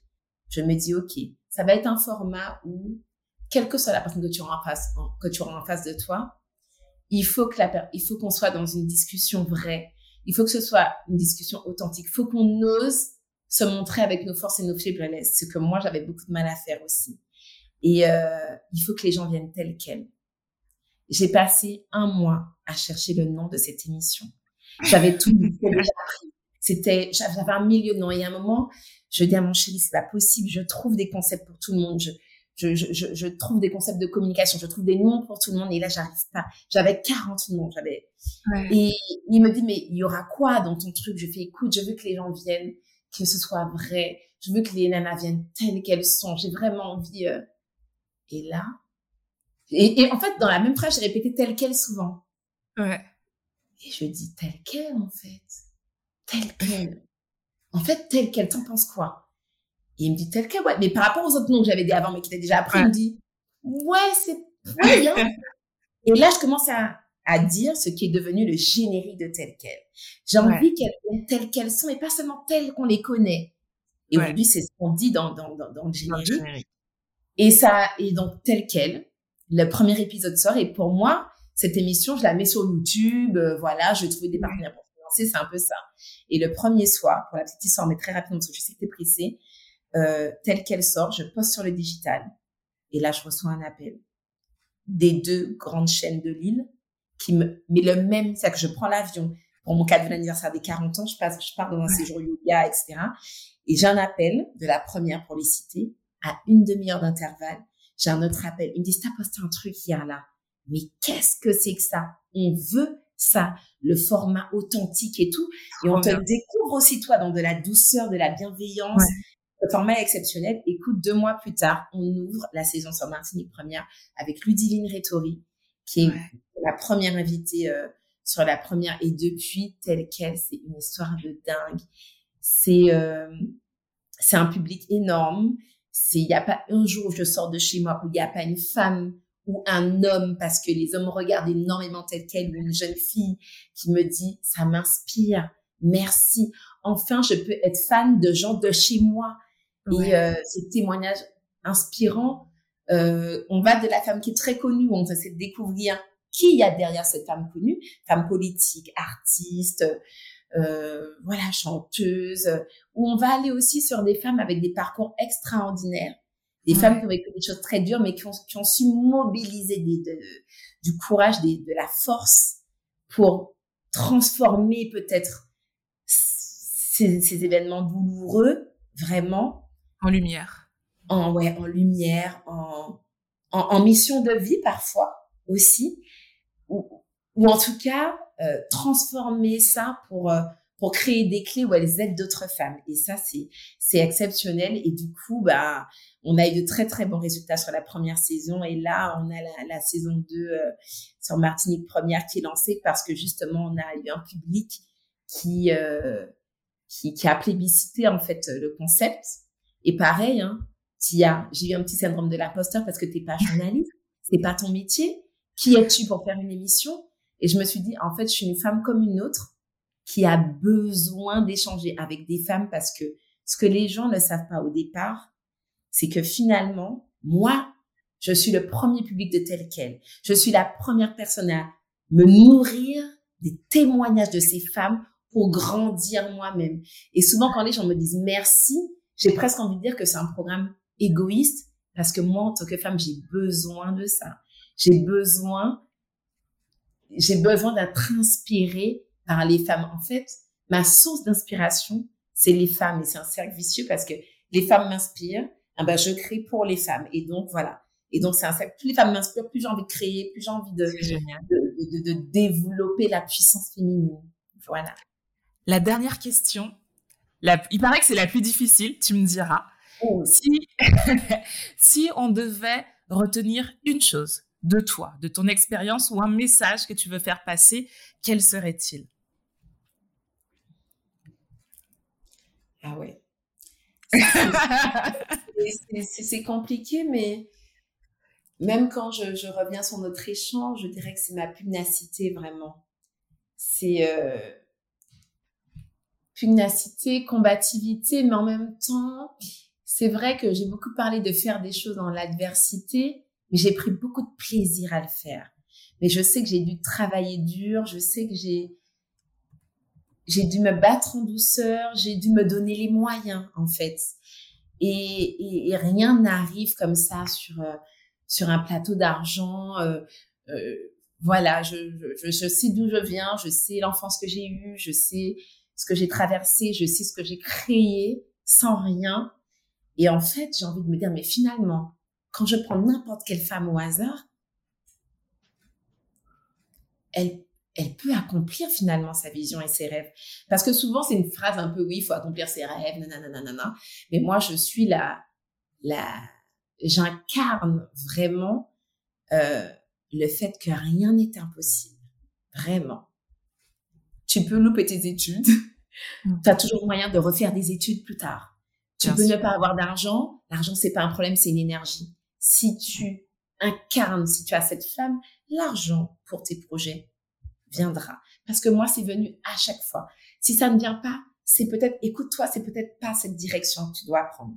Et c'est comme ça aussi que moi, je sais qu'aujourd'hui, je suis à ma place parce que je m'écoute et j'écoute cette flamme qui ne cesse de grandir et plus elle grandit, Tia, plus je sais que je suis à ma place, que je suis sur le bon chemin. Et je n'oublie pas qu'au-delà de la destination, c'est le chemin qui est épanouissant. Donc en fait, ouais, se donner les moyens, vivre, vivre, vivre et accomplir ses rêves, mais se donner les moyens aussi de les accomplir. Et ça, pour moi, il n'y a rien de plus épanouissant.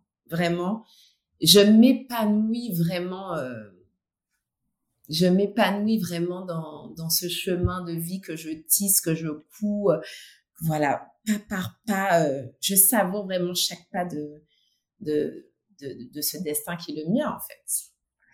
Merci Carline, j'ai adoré Vraiment, j'ai adoré ce moment. C'était, c'était juste, c'était doux. C'était, ouais, c'était vraiment très très bien. Donc merci d'avoir partagé cette conversation avec nous. Merci de nous avoir, nous avoir parlé un petit peu plus de la femme bah, qu'on voit sur les réseaux, qu'on voit dans les festivals et dans les événements. On te connaît un petit peu plus aujourd'hui. Et euh, j'espère être là la prochaine fois pour le, pour le prochain événement qui, je sais, sera énorme. J'espère, euh, j'espère aussi que tu seras là. Merci beaucoup pour l'invitation. Merci pour tout ce que tu fais, toi aussi à ton niveau. Merci pour ce podcast qui, euh, qui pour le coup nous donne aussi beaucoup de clés, nous aide à grandir. Et puis toi aussi, je, je te vois évoluer. Je, je te connais depuis un, un, certain nombre d'années. Et, euh, et tu es un modèle aussi, Tia. Tu es un modèle de cette femme, de cette femme martiniquaise qui se donne les moyens, et qui a appris à accepter la, sa lumière. Parce qu'aujourd'hui, je te trouve très en, très en phase avec euh, cette lumière que tu, c'est vrai. que tu dis. Donc, merci pour tout ça. Et puis, euh, et puis, ah, c'est bon, je suis émue. Oh et, et, puis, j'espère que tu, voilà, que, que tu continueras sur ta lancée et que tu ne cesseras de briller toi aussi on essaye. Mais en tout cas, merci. Merci aussi à vous de nous écouter un peu plus nombreux chaque semaine. On revient lundi prochain avec un autre invité. Prenez soin de vous, prenez soin des gens que vous aimez. C'est très important. Je vous fais de très très gros bisous et à la semaine prochaine.